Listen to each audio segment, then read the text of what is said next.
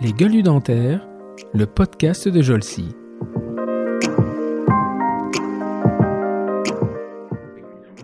Donc là, je vais voir Dominique, là, voilà, il commence à me parler de connaisser, de choses comme ça, mais je, je moi, j'étais tellement euh, étonnée que je, j'arrivais même pas, je me souviens au tout début, j'arrivais même pas à poser des questions, tellement je comprenais même pas ce que ce qu'il faisait, et je me souviens lui avoir dit, mais euh, il, me parlait de conicité, je lui dis, mais euh, est-ce que il y a quelqu'un qui a écrit quelque chose là-dessus? Est-ce que C'est très important parce que je pense qu'après une formation, c'est de pouvoir continuer à voir ses copains à qui tu peux discuter. Tu vois, une fois que la formation est terminée, elle est terminée. Mais si tu as gardé des contacts, bah, elle, elle continue finalement parce qu'en fait tu vas les rencontrer euh, dans, les bistrots, dans les congrès, tu vas les rencontrer euh, parce que tu vas aller manger chez eux. Euh. Mais par ailleurs, EndoData est aussi structuré pour permettre ça, parce que ce qui peut sembler extrêmement simple avec de la donnée qui n'est pas de, de, la donnée sensible comme de la donnée médicale, devient très très compliqué avec de la donnée médicale. Et par exemple, euh, bah déjà, il faut que le patient ait reçu une lettre d'information. Donc, EndoData va automatiquement envoyer la lettre d'information dès le moment de l'inclusion. Euh, les données, elles sont à l'intérieur même de la structure d'EndoData. Les données relatives euh, à l'identification du patient ne sont pas stockées dans le même endroit que...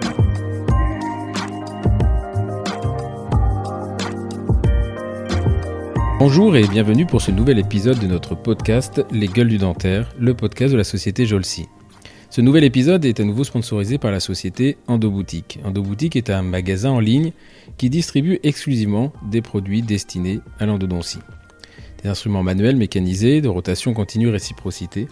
Tout ce que vous pouvez imaginer pour la désinfection de l'hypochlorite aux solutions les plus sophistiquées, en passant par les activateurs, mais également tout le matériel destiné au retraitement.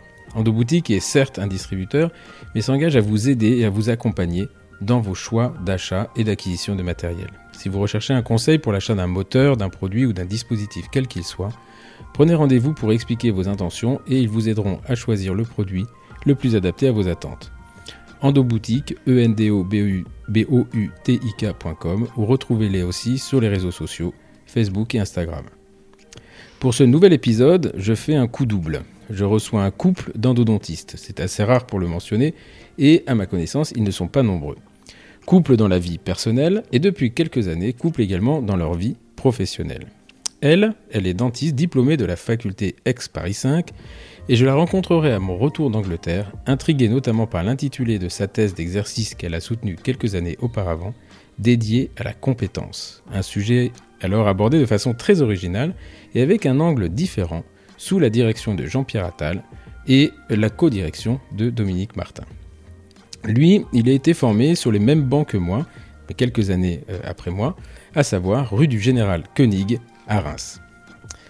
Après une déception professionnelle lorsqu'il avait décidé d'approcher le sacro-saint milieu hospitalo-universitaire, il a très vite rebondi en orientant son exercice vers l'endodontie alors qu'au départ, il se dévouait plutôt à la chirurgie. Lui, ce n'est pas sa thèse qui m'aura intrigué ou qui m'aura fait aller vers lui, mais c'est une image d'une de ses premières conférences qui montrait une grue de destruction dans le BTP pour expliquer le principe de démontage et de la dépose des éléments prothétiques en endodontie.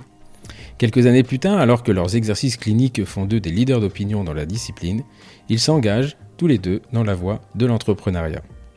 Parti d'une idée qui probablement se voulait, naissante, et sans forcément beaucoup d'ambition, ils finiront par développer avec Jérémy Daron le seul logiciel métier dédié à l'endodontie en langue française. Logiciel qui depuis a été traduit en plusieurs langues, en espagnol, en anglais et récemment en allemand où c'est en voie d'être. Et parce que la suite logique de l'endodontie, c'est l'implantologie, eh bien, il développe dorénavant un logiciel en mode presque SaaS dédié à l'implantologie. J'ai l'immense plaisir de recevoir chez eux, et après avoir dégusté une très bonne côte de bœuf et une glace vanille faite par madame, les docteurs Sandrine Dahan et Coris Couvrechel. Bonjour Sandrine et Coris. Bonjour Stéphane. Voilà, tu, tu te souviens, est-ce que tu te souviens de cette image de la grue euh, avec la boule C'était pour faire une métaphore. Voilà, et je, souviens, je me souviens de cette image et je me, je me souviens de te voir vu dans une salle de conférence. Je ne sais plus trop où c'était, je crois que c'était c'était pas l'ADF ou l'équivalent, avec cette, euh, cette boule. mais qu'est-ce qu'il vient foutre là Ce mec totalement inconnu qui nous explique qu'il détruit des trucs. Et donc, euh, je, me souviens de, je me souviens de ça et c'était en fait hyper, hyper pertinent. Voilà. Et pour ceux qui connaissent pas Coris, euh, il est surprenant comme ça parce que euh, je me suis laissé dire que tu avais fait de la magie pendant un moment et on, en parlera tout à l'heure. Tu avais piqué Mhm. la, pierre, la montre de Pierre Machetoui. Ah oui, ouais, Là, je connais plein d'anecdotes, euh, d'anecdotes comme ça. boire deux verres déjà. Donc, euh, alors, juste avant de, de- de commencer, bah, je, vais, je vais vous laisser, euh, je vais faire comme d'habitude, je vais vous laisser vous présenter l'un après l'autre euh, qui est Sandrine Dahan, présentée par Sandrine elle-même. Donc euh, moi je suis euh, une endodontiste parisienne comme tu l'as dit Stéphane. Je suis mariée à un endodontiste et même si euh, effectivement on travaille pas ensemble au cabinet, on a euh, dans notre euh, vie commune euh, outre notre vie privée le logiciel Endodata qu'on a développé depuis maintenant six ans et qui occupe euh, une partie de, de notre vie. croire, Je veux bien croire. Je veux bien croire, parce que, alors, pour, euh, pour ceux qui ne le savent pas, et je pense que ça intéressera beaucoup de monde, mais euh, c'était, euh, je crois, presque une victoire de m'avoir fait virer de TDO pour aller chez Endodata. Ah. Euh, parce qu'effectivement, TDO, c'est un logiciel euh, américain, euh, The Digital Office, qui était un logiciel métier euh, en dos- dans- d'endodontie et qui était le seul à exister à l'époque. Et c'est vrai que c'est difficile, euh, difficile d'en sortir, mais euh, mon associé m'a expliqué que euh, elle avait été séduite par Endodata et je reconnais que je ne regrette pas. Alors, même si on a toujours les vieilles habitudes qu'on oublie, mais ça peut être, d'ailleurs, c'est des idées, euh, on en discutait juste avant, qui peuvent vous faire évoluer. Notre première victoire était quand même déjà quand les des utilisateurs TDO commençaient à conseiller en deux data. Ça, on a eu, euh, ça c'était un an avant, je pense deux Ouais, ans avant, ouais. même il y a deux ans, où euh, Mm. euh, on, va, on va pas les citer parce que je vais Ouais. pas mettre mal à l'aise vis-à-vis de TDO, mais qui commençaient à dire. De euh, toute façon, ils sont pas et- nombreux. hein. ouais. Alors, ça peut être joli. mais en tout cas, euh, ouais, c'était plusieurs à dire, bah non, prends pas TDO, Mm. prends Endodata. Mais bon, après, c'est vrai que genre, la compétition, elle est, elle est pas juste parce que nous on est en français. euh, je parle du terrain français. Hein, C'est euh, pas- c'est- voilà, c'est on deux en- choses. euh, Voilà. c'est- mais on, on en reparlera tout à l'heure parce qu'en fait, ce qui est assez Mm. marrant, c'est que l'idée, d'après ce que j'en sais, c'est que vous êtes parti sur une idée assez précise qui était celle de Gary Carr quand il a développé Oui. son truc. Mais euh, voilà, le- le- ga- euh, TDO reste un logiciel métier compl- dédié, Mm. complet. Euh, Mm. le Endodata, c'est vraiment un logiciel clinique. C'est ça, qui Ouais, est, c'est ça qui est intéressant. Donc, beaucoup plus complet finalement sur la partie clinique, Mm. mais qui oblige encore à être associé à, quel- à un logiciel. euh, un logiciel métier pour la télétransmission, etc. Mais clairement, quand, on, le- quand on crée en deux data, genre ça s'est fait quand même sur plusieurs temps, hein, on parle des TDO. On l'a pas regardé. Mm. C'est-à-dire qu'en fait, euh, j'avais déjà vu des images comme ça, hein, Mm. mais vraiment, j'ai voulu ne jamais voir ce logiciel pour, Ouais, c'est pas pas être, mal, ouais. pour ne pas être influencé. Mais quand même, genre, euh, clairement, tout le monde, je pense sur Terre, a eu l'idée d'avoir un logiciel euh, comme Mm. Endodata ou TDO. Après, voilà, il faut le faire, c'est ça qui est le plus difficile, mais mais oui, genre l'idée était déjà par TDO, par d'autres d'ailleurs, il n'y a pas que TDO, hein, il y a PBS Vision, Vision, il y a d'autres logiciels hein, qui font. mais. C'est vrai que TDO est peut-être le plus abouti sur le côté recherche, on va dire. euh, Mais il est, voilà, on en reparlera, enfin, on en parlera tout à l'heure euh, sur le- l'hydroxyde de calcium. Enfin, tout, tout revient Ouais. toujours à l'hydroxyde de calcium. et, euh, et donc, toi, tu as, fait. euh, donc, tu es une vraie parisienne. Moi, je suis une vraie parisienne dans la mesure où effectivement je suis née à Paris et euh, j'habite à Paris. Mais après, j'ai grandi euh, en dehors de Paris puisque j'ai grandi un petit peu à Grenoble et, euh, Ah ouais et aussi à Milan, ouais, Ah ouais en Italie. Ah, ça, je savais pas. Voilà. ça. Et, euh, et- et ça, c'était en- quand tu étais enfant ou. euh, Voilà, enfant, enfant, tout à fait. hein. Je suis revenue à Paris, donc j'ai quitté Paris, j'avais 5 ans, je suis revenue, j'avais 15 ans. D'accord. Donc, euh, donc voilà. Quelle idée d'y rester? Euh, Je sais pas. bon, là, j'avoue qu'on est ruriché dans le Nédière. C'est assez sympa. Je me suis dit tout à l'heure, là, j'aurais pu habiter là, un appartement très sympa. Tu vois, que pas du tout. euh, Il y a un piano, il y a une batterie, il y a une trompette. Enfin, c'est- a un jeu de fléchettes, hein. C'est vrai qu'on n'a pas fait jeu, jeu de fléchettes, mais mais. ça, je le savais parce que Antonietta m'a dit que quand elle venait, elle faisait des concours de fléchettes. mais euh, donc euh, voilà, J'a- j'avoue que là, il y a un côté euh, parisien qui, qui n'est pas désagréable. Et ça faisait très longtemps que que, que voilà, que j'avais pas réussi à Sauf que c'est justement le grand sujet de la discussion entre nous deux. Hein, c'est est-ce Ah, qu'on on va reste partir. ou est-ce qu'on Euh, part On va en parler après ça. et, euh, et, et donc, tu as fait ta scolarité finalement en- en- à Grenoble ou en Milan? Voilà, j'ai fait ma scolarité beaucoup euh, à Grenoble et puis un petit peu à Milan euh, au collège et puis ensuite euh, je suis revenue pour le lycée à Paris. D'accord. Ah oui, donc, et, et après. euh, Et après la fac Paris. et voilà, tout, Paris tout 5, à hein. Paris. Et donc moi j'étais étudiante à Paris 5, tout à fait. Et, euh, Et à quel moment Donc, tu as fait un bac scientifique Voilà, j'ai euh, fait un bac Et scientifique. tu as toujours voulu être dentiste ou c'était Pas du tout, pas du tout. Euh, moi, j'avais pas euh, des idées euh, très précises depuis longtemps. Il y a des gens qui veulent être médecin depuis tout petit. Moi, c'était pas mon cas. J'avais envie de faire médecine. Et puis, euh, et puis, ben voilà. Et puis le, le, le, le jeu du concours a fait que j'ai pas eu euh, mon premier choix qui était d'être médecin. Et donc, euh, j'ai pris ce qu'on m'a donné, à savoir euh, la dentisterie. Euh, moi, mon idée, j'étais pas vraiment convaincue par la dentisterie que je voyais plutôt comme un travail un peu, euh, bon, on va dire de, de bourrin, hein, de, de, de, Mhm. de- voilà, de faire des trous dans des dents. Ça me, ça m'inspirait pas tellement. C'était un métier que je connaissais pas du tout. Et puis, euh, j'avais, j'avais beaucoup accroché en, en première année de médecine euh, sur la biologie. Donc je m'étais dit au pire, je vais faire ça, et puis au pire, je pourrais toujours faire un master de biologie, je pourrais toujours faire de la biologie. Donc euh, je me suis lancée là-dedans en me disant que euh, ben on verrait ce que ça donnerait, mais que de toute façon, je pourrais toujours faire de la biologie. Et, euh, et puis finalement, ben j'ai j'ai accroché. Donc, t'as as redoublé la P1 J'ai redoublé la un genre P1, en tout à fait. le- Ouais, ouais, ouais. Mais c'est c'est assez marrant parce que ça, c'est assez typique euh, de Paris, euh, où euh, à l'époque encore, je sais pas comment c'est, non, non, mais les places de dentaire étaient prises un petit peu. les places de. Non, non, en fait, non, non, c'est. Euh, non, c'est en province où dentaire, on a du mal. En fait, ils ont du mal à caser les places. C'est souvent les derniers qui. Ah oui, bah moi c'était le cas, c'était les derniers. euh, alors c'est marrant parce qu'à Paris, il y a certaines facs où les où les places en dentaire, enfin à l'époque en tout cas, étaient prises en premier, et d'autres facs où les places en dentaire étaient prises en dernier. Mmh, Donc moi mmh. j'étais euh, dans une fac où c'était pris en dernier, et voilà, c'était un métier que je connaissais pas du tout, et euh, et j'ai pris ça, euh, voilà, Un peu par défaut. Voilà. Euh, complètement. donc, tu arrives à la, donc t'arrives à la euh, en deuxième année, tu sais pas ce qui t'attend en fait. Euh, Je- mais pas du tout, pas du tout, ouais. pas du tout. Et je me retrouve dans une promo de euh, euh, 99% de gens qui n'ont pas choisi ça. Donc Ah ouais. en fait, on était tous là complètement par dépit, avec des enseignants qui étaient eux aussi dépités de voir des étudiants dépités, quoi. mm, mm, mm. Et puis finalement, finalement quand même, la clinique, ça reste quelque chose de Ouais, donc pendant deux ans, t'as souffert alors. T'as souffert, mais- non, parce que parce que j'ai toujours été, j'ai toujours trouvé ça sympa. euh, Enfin, d'abord la fac était très sympa, il y avait une super ambiance. Que euh, que voilà, que moi de toute façon, si j'avais euh, raté complètement le concours, j'aurais fait de la biologie, donc euh, Mm. j'avais pas complètement tout perdu. Et puis euh, et puis voilà, et puis après j'ai découvert la clinique à la fac et, et j'ai vite mais- accroché en fait. Ah, Ouais. c'est marrant parce qu'en fait, hier, euh, là au moment où on enregistre, on est le lendemain euh, d'une soirée un peu, un peu animée euh, pour l'inauguration de cabinet de Guillaume Joigny. Et en fait, c'est là que j'ai réalisé qu'il il y avait plein de gens euh, de ta promo qui sont des gens qui sont devenus, euh, alors au moins de ta, de, de- de ta promo ou de, de ta période, hein, Ouais. Grégory Atlan, euh, Anthony Atlan, pardon. les- Alors Anthony Atlan est, est beaucoup plus jeune que moi. C'est flatteur pour euh, Sandrine. Ouais. C'est Fred Rowe. Voilà, moi je suis de la promo de Fred Rowe. La- 35 ans. je suis de la promo de euh, Romain Chéron. D'accord. Euh, je suis de la promo de Cédric Bernard. Je D'accord. suis voilà. Ah, mais je pense- Alors, euh, oui, Anthony, je savais qu'il était plus jeune que Fred, mais par contre, Cédric Bernard, ça, je pensais que c'était la promo de. David aussi, David Nizan, non? David Nizan était une promo au-dessus de moi, mais bon, c'est un peu, on va dire, le même lot, quoi. Ouais. Ouais. Ah, David, il était de cette. euh, Ouais, je savais ouais, pas qu'il était pas. Moi, je nous, on l'a récupéré. en- Voilà, il était interne en après à Paris ouais, 7, ouais, mais euh, à l'origine, il était étudiant à Paris 5. Tout à D'accord, fait. ok. Et donc, toi, tu fais ta, ta- tes études. euh, Moi, je fais mes études euh, tranquillement. euh, C'était vraiment sympa. Enfin voilà, moi j'ai plutôt apprécié.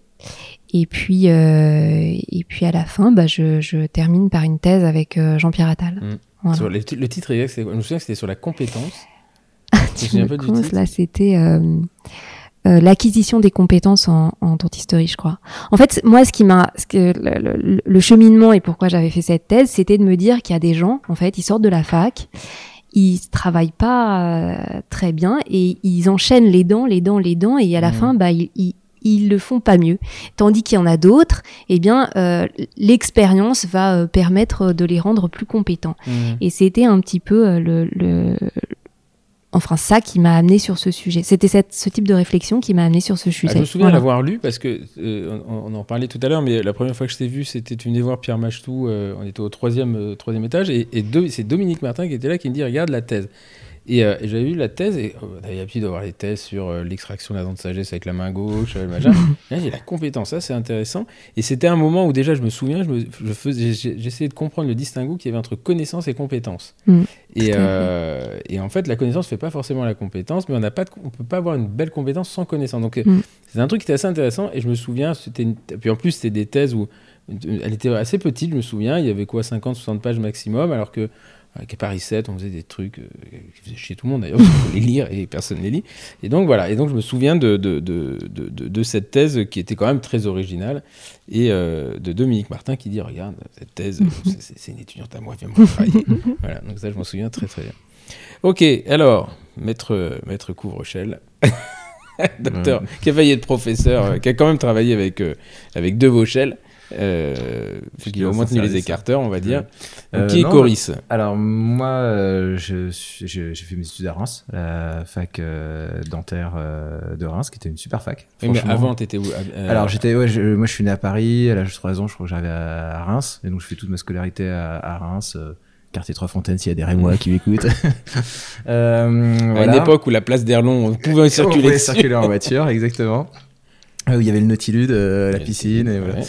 Euh, et donc, euh, donc euh, non, bah oui, je fais, bah, je fais la première année de médecine. Je refais la deuxième première année de médecine et euh, bah, je Dans vais faire la fac avec les carrés bleus, là. Ouais, avec- exactement. on a totalement détruit avec les soirées. euh, Mm. on, a, on a été la dernière. euh, J'en ai fait les dernières soirées dans cette fac Ah ouais euh, juste avant qu'elle soit détruite. Donc on avait l'autorisation de faire euh, tout ce qu'on voulait. Donc c'est vrai que c'était c'était des bons souvenirs. Et euh, et donc euh, oui, donc moi je fais ouais ces deux premières années. Et puis je voulais faire médecine.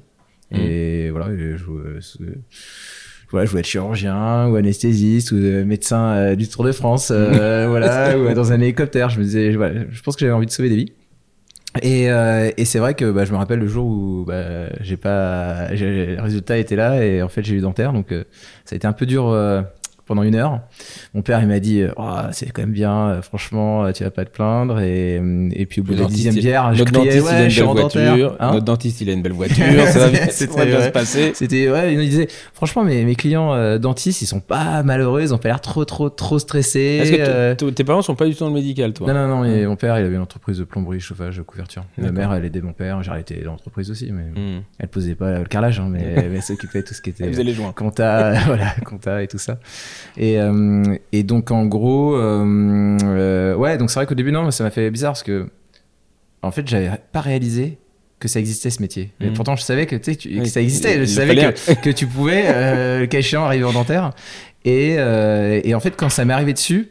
Ah, j'ai dit waouh, c'est quoi ce truc-là? J'ai- Mhm. et, et donc euh, je me rappelle, j'étais justement chez un client, bah, chez Eli Aoun, je sais pas si tu connais Eli Aoun, Oui, un si, bien sûr. un client de mon père. Eli Aoun, c'était le grand copain de Jean-Marc Jean-Marc Svoboda. Un ouais, Libanais fait, extraordinaire. Un Libanais extra- Des extraordinaire. chaussures toujours reluisantes. Ouais. et, euh, et donc j'ai été, euh, j'ai été le voir travailler et, euh, et même je crois que mon père a fait, il est, il est en train de changer son, euh, son cabinet et mon père euh, l'avait aidé sur des, des meubles et donc Mm. moi il m'avait, euh, j'avais travaillé un peu pour lui à, mettre en place des meubles pour son Mm. cabinet et donc c'est vrai que bah, j'avais voilà, j'ai j'ai commencé à comprendre ce qu'était l'odeur Mm. euh, du dentiste. des de girofle. Et donc voilà, donc j'ai été mis dans le bain comme ça. Et c'est vrai que non, non, j'ai eu, une... j'ai eu des très belles années. Je trouve que Reims, Mm. c'était une fac qui était, genre, j'imagine elle est toujours, hein, mais, mais euh, où j'ai des très bons souvenirs. C'était agréable, c'est euh, avenue Mm. Générale Mm. Koenig, ouais, comme tu dis. Rue du Général. Et rue du Général Koenig. Pas une avenue. hein, avec des verdures et tout, des, des profs qui étaient euh, vraiment très sympathiques. Après, bon, on Mm. pourrait toujours dire plein de trucs si on voulait, mais, euh, mais moi, je- franchement, je garde quand même un bon souvenir euh, d'un esprit famille. euh, C'était de- une, une fac où on formait des très bons omnipraticiens. Ouais, C'était, on était, on avait des compétences un peu dans tout. Allez, et, et Mm. c'est marrant parce que peu de temps après, donc, enfin peu de temps, Mm. sept ans après, moi j'étais assistant à Carancière. Et j'avais, j'avais du mal à comprendre cette notion d'hyper spécialisation, des services spécialisés Mm. par exemple. Ouais, À Reims, la seule service spécialisé qu'on avait, c'était Prothèse Totale Ouais. et la pédo. Le reste, ça a toujours été du. euh, voilà, on faisait de l'endo, de la prothèse, du machin. Mm. Et quand je suis arrivé à, à Paris, on disait, bah non, là c'est le service d'endo, puis là c'est le service de resto, puis là c'est. Et là, je me dis, mais euh, en fait, tu fais que de le mec, il faut qu'il vienne le mardi pour l'endo, le jeudi. Ouais. Ah, et ça, je comprenais pas. Je Ouais, comprenais non, pas. Et Reims avait je vraiment ce côté euh, très euh, omnipraticien de, de, de dire. euh, Quand, Euh, quand j'ai fait mon premier emploi, donc à- Darnétal, à côté de chez Darnétal, toi, euh, je me suis pas senti en danger. Tu vois, je me suis Ouais. pas Mm. senti. euh, pourtant, je sais d'un pas- étal je- un peu. Hein. Ouais. non. Le- C'est pas dans le cabinet que t'es en danger, c'est quand on sort. Attends, je me rappelle, je fais une anecdote. Je sais pas si on a le temps, on a le temps de parler Ouais, ce on, soir temps, ou on, a pas le temps, on a le temps. On a fini la côte de bœuf, tout va bien. Euh, non, je me rappelle le premier remplacement euh, que je fais. Ça, je t'ai déjà raconté l'histoire. Mais euh, en gros, le premier remplacement que je fais, euh, donc euh, je vais la voir là. C'était euh, Christine, Christine Jacquemart, qui a été notre présidente du Conseil de jusqu'à l'année dernière. Exactement. Et donc je vais la voir, hyper sympathique et tout. Et donc elle m'avait montré les clés du cabinet, comment on faisait et tout. Et j'arrive donc euh, deux jours plus tard pour commencer le lundi matin. J'arrive au cabinet, j'ouvre le cabinet et là l'alarme qui sonne. Elle m'avait pas dit comment débrancher l'alarme. Donc ça a duré, je crois, trois quarts d'heure. J'ai essayé de la joindre, comment je débranchais ta alarme? Donc c'est vrai que ça m'a marqué, je me suis dit. Et là, je me suis trouvé dans le monde de l'entreprise. Mm. non, mais tu vois, genre, là, tu, tu dois trouver une solution. Tu a pour pas t'en un prof sortir, qui va te la trouver. T'as plus papa, maman, t'as pas un prof qui va te la trouver. Et c'est con, c'est une histoire d'alarme hein, qui m'a qui ça, me m'a fait, ça me fait marrer parce que au cabinet, je, je me débrouille toujours, et ils le savent d'ailleurs, mes associés. Je m'arrive toujours pour jamais arriver le premier. Et, et- et j'attends que le, le soir, il y a le mec qui fait le ménage qui passe. Vous mettrez l'alarme. J'ai une, une phobie de ce truc-là. Et euh, je la fais sonner une fois Ouais. sur deux, donc ça les fait marrer. Donc, euh, Mais c'est vrai que non, je me suis pas senti en danger du tout. Alors je pense pas que je travaillais hyper bien, hein, clairement pas. Mais euh, parce que tu sors de la fac, c'est- voilà, il y a plein de choses à apprendre.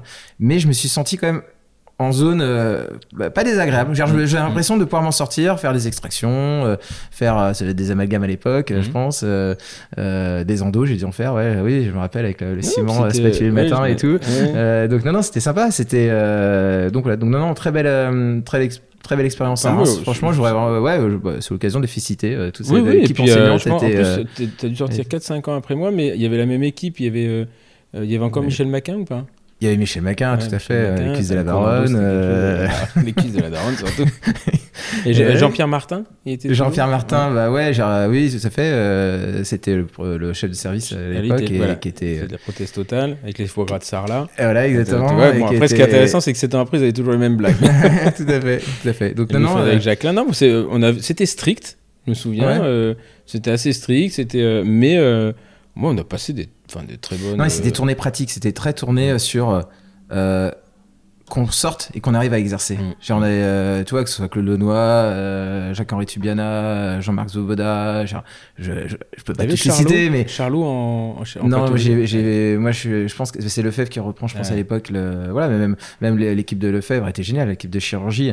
D'ailleurs, tiens, si je devais faire aussi un- des choses qui m'ont vraiment marqué, c'est toute l'équipe. Il y avait, euh, je pense qu'il devait commencer à avoir Cédric Mauprivé, donc Mhm. euh, qui est, Qui qui est après, arrivé à Pitié. Euh, il est avait reparti à Reims d'ailleurs. Hein Ouais, Il est ouais. reparti à Reims là. Ouais, il est reparti à Reims, tout à fait. Il y avait euh, euh, Vincent Furon, il y avait. euh, Mhm. Il était euh, étudiant avec moi lui. Ouais, bah, j'imagine. Ouais, Vincent Furon. Il y avait Moussine Tazi qui était génial. C'était, Mhm. euh, qui était un super aussi enseignant. Donc il y avait toute une équipe de chir et vraiment fédérée par euh, Benoît Lefebvre. Genre, qui était- mhm. et, et on sentait euh, vraiment ouais, du professionnalisme, du sérieux, des, des staffs qui avaient lieu et tout. Et ça m'a, je me suis ressenti un peu dans le monde de l'entreprise qu'il y avait Mhm. chez mon père, justement avec euh, du coaching et tout, de, de la proximité. Et c'est vrai que j'ai tourné, euh, ouais, j'étais pas mal dans le service de chir et c'est quelque chose qui m'a, j'ai, adoré ouais. la, et je me suis dit ouais à l'époque, je- et donc c'est pour ça après je suis parti à Amiens. Voilà, j'avais envie de. Donc tu as fait partie de l'initiateur. euh, Bah ouais, j'ai fait partie des premiers, genre le, ouais, le premier ou le ou le co-premier, on va dire, euh, à être à, parce qu'il y avait un autre étudiant, euh, docteur Tantane, qui était qui était avec moi. Et, euh, et ça, c'était vraiment une belle aventure. ouais. Ça, c'était euh, quelque chose qui m'a marqué. euh, parce que je pense qu'on on reste pas indifférent à l'équipe de De Vauchel. Ah bah, Donc je parle de l'équipe. sûr. Bien sûr, c'est le personnage, mais c'est aussi, euh, bah, ouais, euh, il y a toute, euh, il y a Sylvie qui était la professeure. Je pense qu'elle était professeure aussi dans le service, mais c'est vraiment toute une équipe. Mm. Et c'est quelqu'un qui arrive à emmener, euh, euh, qui a beaucoup d'humanité, très humain. Dire, Avec Mhm. les patients, la, la relation aux patients, il, il a, il amène quelque chose où il explique, où euh, il, il emmène le patient dans un plan de traitement. Et c'est quelque chose que justement j'ai essayé d'après de répercuter euh, Mhm. dans ce que j'ai vu. Alors moi, je peux rien, je me je me dis pas euh, descendant d'Ade Vauchel ou des choses comme ça, Mm, mais, mm. mais en tout cas, c'est quelque chose qui m'a marqué dans la façon de manager les équipes, de motiver tout le monde, de faire de l'ingénierie. Parce que déjà, Mm. euh, quand j'étais là-haut, ils faisaient déjà des, des imprimés des STL, tu sais, des, des crânes euh, en 3D, en résine. Donc ils avaient déjà des déjà imprimantes. techno, euh, voilà, ils bossaient beaucoup avec l'IUT de, de Compiègne. Euh, il y avait des, déjà des, des systèmes haptiques. Tu sais, des, Ah ouais systèmes. Ouais. Ouais, donc Mm. franchement, non, mais j'ai vu euh, là-haut de la technologie, euh, genre, qu'ils emmenaient à la- au service de la clinique. Mm. Et ça, j'ai trouvé ce côté, euh, euh, voilà, très complet euh, de la profession. Et, et grâce à lui, j'ai rencontré après Tulane. Donc euh, j'ai été euh, Dans Face assister Tulane. à Tulane, j'allais le vendredi matin et À Paris. Quand à Paris, quand t'es À à Paris, Paris. voilà. Et donc euh, et donc voilà. Et donc en fait c'est vrai que c'est ouais c'est vraiment euh, des choses qui m'ont qui m'ont marqué. Et puis après euh, j'ai eu euh, Jean-Marc aussi qui m'a donné euh, Jean-Marc beaucoup. Jean-Marc Mhm. Svoboda qui qui m'a fait venir dans sa consultation privée Voilà, de donc euh, Jean-Marc Ouais. Svoboda, ça, ça me fait plaisir qu'on dise du bien de Jean-Marc. parce que le dernier, son dernier, dernier podcast que j'ai enregistré avec Mathias Régis, c'était- j'ai bien compris qu'il s'était passé quelque chose. Et Alors, franchement, je ne voudrais pas qu'il soit euh, diabolisé parce qu'il avait. il- C'était un, perso- c'est un personnage. Alors, il, est pas- il est à la retraite maintenant, mais c'était quand même un sacré personnage. Il est toujours vivant.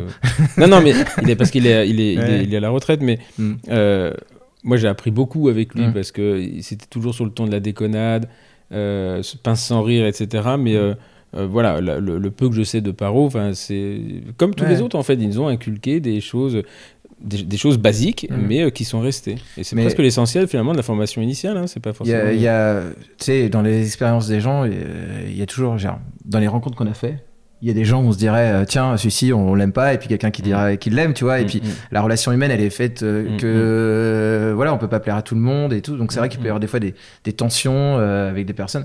Moi, c'est vrai qu'avec Jean-Marc, ça s'est bien passé. Genre, au début, je crois qu'il il était pas content de, de mes, de mes examens, de mes TP, tu vois, Mm. mais après, très rapidement, c'est bien passé. Et puis, et surtout, c'est que non, non, il m'a apporté, moi, il m'a apporté aussi, pareil, un, un regard sur la clinique ou euh, pas tomber dans la chirurgie facile, dans Mm. vraiment euh, un côté médical, tu vois, de, Mm, mm, mm. justement de la parodontie. Et, et euh, non, non, c'est des gens euh, qui, qui, qui ont été fondateurs pour Non, euh, et, et- et globalement, ils étaient bienveillants. Alors, Ouais, il y avait ouais. ces fameux examens où il y avait l'air doublant, les trucs machin, mais je pense que c'était assez national.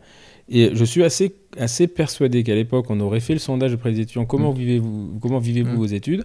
On n'aurait pas eu du tout les mêmes résultats que ceux qu'on a maintenant, ouais. Où euh, finalement les étudiants vivent, ma- vivent mal leurs études. Ouais. On en a parlé il y a pas longtemps avec Brigitte Grosboja, justement. Ouais. Elle, ça, ça, ça- ça l'interpelle. Et moi, ça m'interpellait beaucoup quand j'étais euh, enseignant. Mais qu'est-ce qu'on fait euh, Qu'est-ce qu'on fait pour qu'ils soient aussi malheureux? Enfin, le, Mm. nous, enfin, à l'époque, tu avais toujours euh, bon, l'étudiant qui avait des problèmes, chacun a des problèmes avec des profs, mais en gros, euh, j'ai pas l'impression que les gens vivaient mal leur- leurs études euh, à ce moment-là. Ouais, ouais, j'ai toujours peur de faire vieux con. donc c'est vrai que ça peut se dire avant c'était machin. Donc euh, Bah, je sais pas, mais, Non, mais ça, a changé. Voilà, Je pense je y a, que a- ça a changé, mais peut-être peut-être pas en mal, hein. mais ça a changé, c'est ça sûr a que. y a, bah, la- la façon quand tu fais des sondages et que tu as 90% des étudiants qui se disent euh, on se plaît pas, c'est pas forcément bien là. Ouais. mais euh, non, mais d'abord parce que les, les- il y a eu la sixième année qui a quand même rabattu les cartes considérablement. Toi, tu l'as connu Ah jusqu'au connu, début. Euh, moi, je l'avais, je la connaissais pas, donc c'était 5 ans. Bon, on faisait l'armée, euh, Mm. on couinait ce qu'il y avait l'armée, mais une fois que c'était, en fait, j'aurais préféré faire, une- j'ai préféré faire l'armée qu'une sixième année. c'est autre chose. Ok. Et donc toi, Sandrine, tu commences, ton- tu t'es diplômée, tu fais ta thèse et euh, donc tu rencontres, tu allé voir Dominique Martin. Alors moi en fait euh, tout à fait. Donc moi je, je, je sors de la fac donc en 2003 et là euh, rapidement je trouve un, un cabinet euh, où travailler à Clichy chez euh, Philippe Atia que je rencontre par hasard à l'ADF et quand j'arrive dans ce cabinet euh, il y avait des protépeurs. Et les protépeurs, moi, je savais pas du tout, enfin, j'avais jamais euh, utilisé de l'instrumentation rotative au cabinet, euh, à la fac, pardon. Et donc, je savais pas du tout comment euh, utiliser ces instruments. Et donc je me dis bah c'est pas grave, je vais aller à la fac pour aller à la bibliothèque et trouver quelque chose pour lire pour savoir comment Mm. comment faire. Je me voyais pas me lancer directement avec du protépeur comme ça chez un patient. C'était en donc- 2003, ça. Et donc ça c'était en 2003, ouais. Incroyable. Ouais. Incroyable parce que ouais, le euh, janvier Protépeur, 2000. c'est euh, 2000, ouais, mais euh, le profile c'est 96, donc ça veut dire que 7 ans après, en fait, c'est maintenant que tu me le rends- Nous, on, est- on était déjà en rotatif à la fac, ça c'est sûr. Ouais, alors je pense que, enfin à Paris 5, j'ai globalement 6-4-2. été, je pense, très bien formée, mais Vous, euh, c'était 642. ouais, à Reims, 642. c'était le 642, le héros 642. Mais nous, c'était profile. On avait des profiles. Et, Et nous, Jean-Jacques, en Jean-Jacques, fait, il, euh, il faisait dans ses Alors, euh. Paris 5, c'est grand. Et Ah. moi, j'étais à Ivry. Et c'est vrai que euh, l'odontologie conservatrice et endodontie, ça regroupe des gens qui finalement, euh, enfin, qui sont obligés parfois de faire une discipline qu'ils connaissent mal, et notamment euh, des gens qui savent très bien faire de la restauratrice et qui ont choisi ce poste pour ça et qui se retrouvent un peu contraints de, de faire de l'endo. Et je pense qu'à Paris 5, euh, moi j'ai rencontré des gens qui, euh, qui, qui faisait de la restauratrice de façon extraordinaire et il y avait toute une dynamique autour euh, de Michel Desgranges et Mm. du collage. Et donc Mm. c'était des gens qui étaient très investis euh, dans, dans tout ça. Mais c'est vrai que en endo, euh, voilà, c'était un peu, leader, voilà, ouais, c'était c'était pas le, le voilà, il y avait pas un gros le- leader. Gérard Lévy, pas- il était où, lui? Voilà, Gérard Lévy, il était à Ivry, mais nous avec Gérard, euh, avec Gérard Lévy, on n'a Ouais. jamais fait de- d'instrumentation rotative. Ah, ouais. Et donc, euh, je me dis, bah, il va bien falloir que je sache comment on l'utilise. Et donc, je me dis, je vais trouver euh, bah, un article. Donc, je vais à Montrouge, je traverse tout Paris, hein, parce qu'à l'époque, euh, il n'y avait pas les trucs en ligne. Bon, je traverse Télécommander l'article qui revenait la semaine d'après, ça. photocopie. Donc, j'arrive à Montrouge et là, dans les couloirs, je croise euh, Jean-Pierre Attal, qui était donc euh, mon directeur de thèse. Enfin, je commençais tout juste ma thèse. Et je lui dis, bah, qu'est-ce que qu'est-ce que je pourrais lire euh, sur le protaper pour savoir comment l'utiliser? Et il me dit, bah, va, euh, regarde euh, dans l'info dentaire, il y a un article, Dominique Martin, Pierre Machetoux, regarde, tu vas, tu vas comprendre, voilà. Et puis d'un coup, il me dit, mais tu sais, Dominique Martin, en fait, je le connais. Et euh, ce que tu peux faire, c'est que bah, tu peux l'appeler de ma part, et comme ça, il va te montrer comment euh, on utilise les instruments. Et donc, je, je photocopie quand même l'article, et puis euh, j'appelle Dominique, et euh, je vais euh, à son cabinet, donc à l'origine, juste Rue Fabre Glantines. rue Fabre d'Églantine dans le 12e, juste à côté, à deux pas de la place de la Nation. Et, euh, et donc moi, c'était pas dans l'idée de, de, de devenir endodontiste en tout cas. Mmh. C'était vraiment parce que c'était un problème pratique très court terme. Et donc euh, je, je vais chez Dominique et là je vois euh, de l'endodontie comme j'en avais euh, Mmh. jamais vu. Et du coup, euh, voilà, je commence à le, le- le voir travailler, il commence à m'expliquer, il commence à me parler de conicité, de trucs que j'avais jamais. C'était, Mhm. c'était complètement en dehors de, de, de tout ce que. Hein, parce que 2003, c'était ouais, c'était quand même bien avancé. Hein. Le, le c'était 2000. Mais surtout, on avait euh, la, la, la, la rotation continue, elle est à Paris. Il y avait trois instruments, c'était le Profile, le Hero 642 et le Quantec. Et ça, c'était 1996. Je partais à l'armée, moi, 95-12. Et c'était à ce moment-là où à l'ADF, ils sortent le, le truc. Donc, tu vois, sept ans après... ça je- alors, je savais que ça existait, mais j'ai fait ni DTP, ni euh, Ah, encore. ça, moins ça, des- met- ça a mis plus de 7 ans pour pénétrer les universités. Ouais. Bon, à l'époque, il y avait quand même deux problèmes. Il y, avait le pro- enfin, il y avait surtout un problème de coût. Parce que bah, les limes, ça coûtait déjà assez cher, mais ça, ils trouvaient des trucs, mais il fallait des moteurs. C'est-à-dire Ah que oui. quand tu avais des promos de, de 100, 100 gus, il fallait trouver au moins 50 moteurs. Puis ça, ça a de l'argent, quoi. Ça vaut de l'argent. Mais, Mm. mais c'est incroyable, hein, tu vois, avec du recul, se dire qu'il faut 7 ans à une technolo- pour une technologie qui était indiscutable, finalement. Parce qu'aujourd'hui, euh, quand même, je sais pas combien de gens ne travaillent pas en rotation continue, mais enfin, Ouais, on ouais. commence à, à- puis on voit beaucoup. Mais il faut 7 ans pour que ça arrive dans la formation initiale. C'est Mm. un truc de dingue. Hein. Ouais, je pense que c'est pour beaucoup de technologies comme ça, hein, globalement.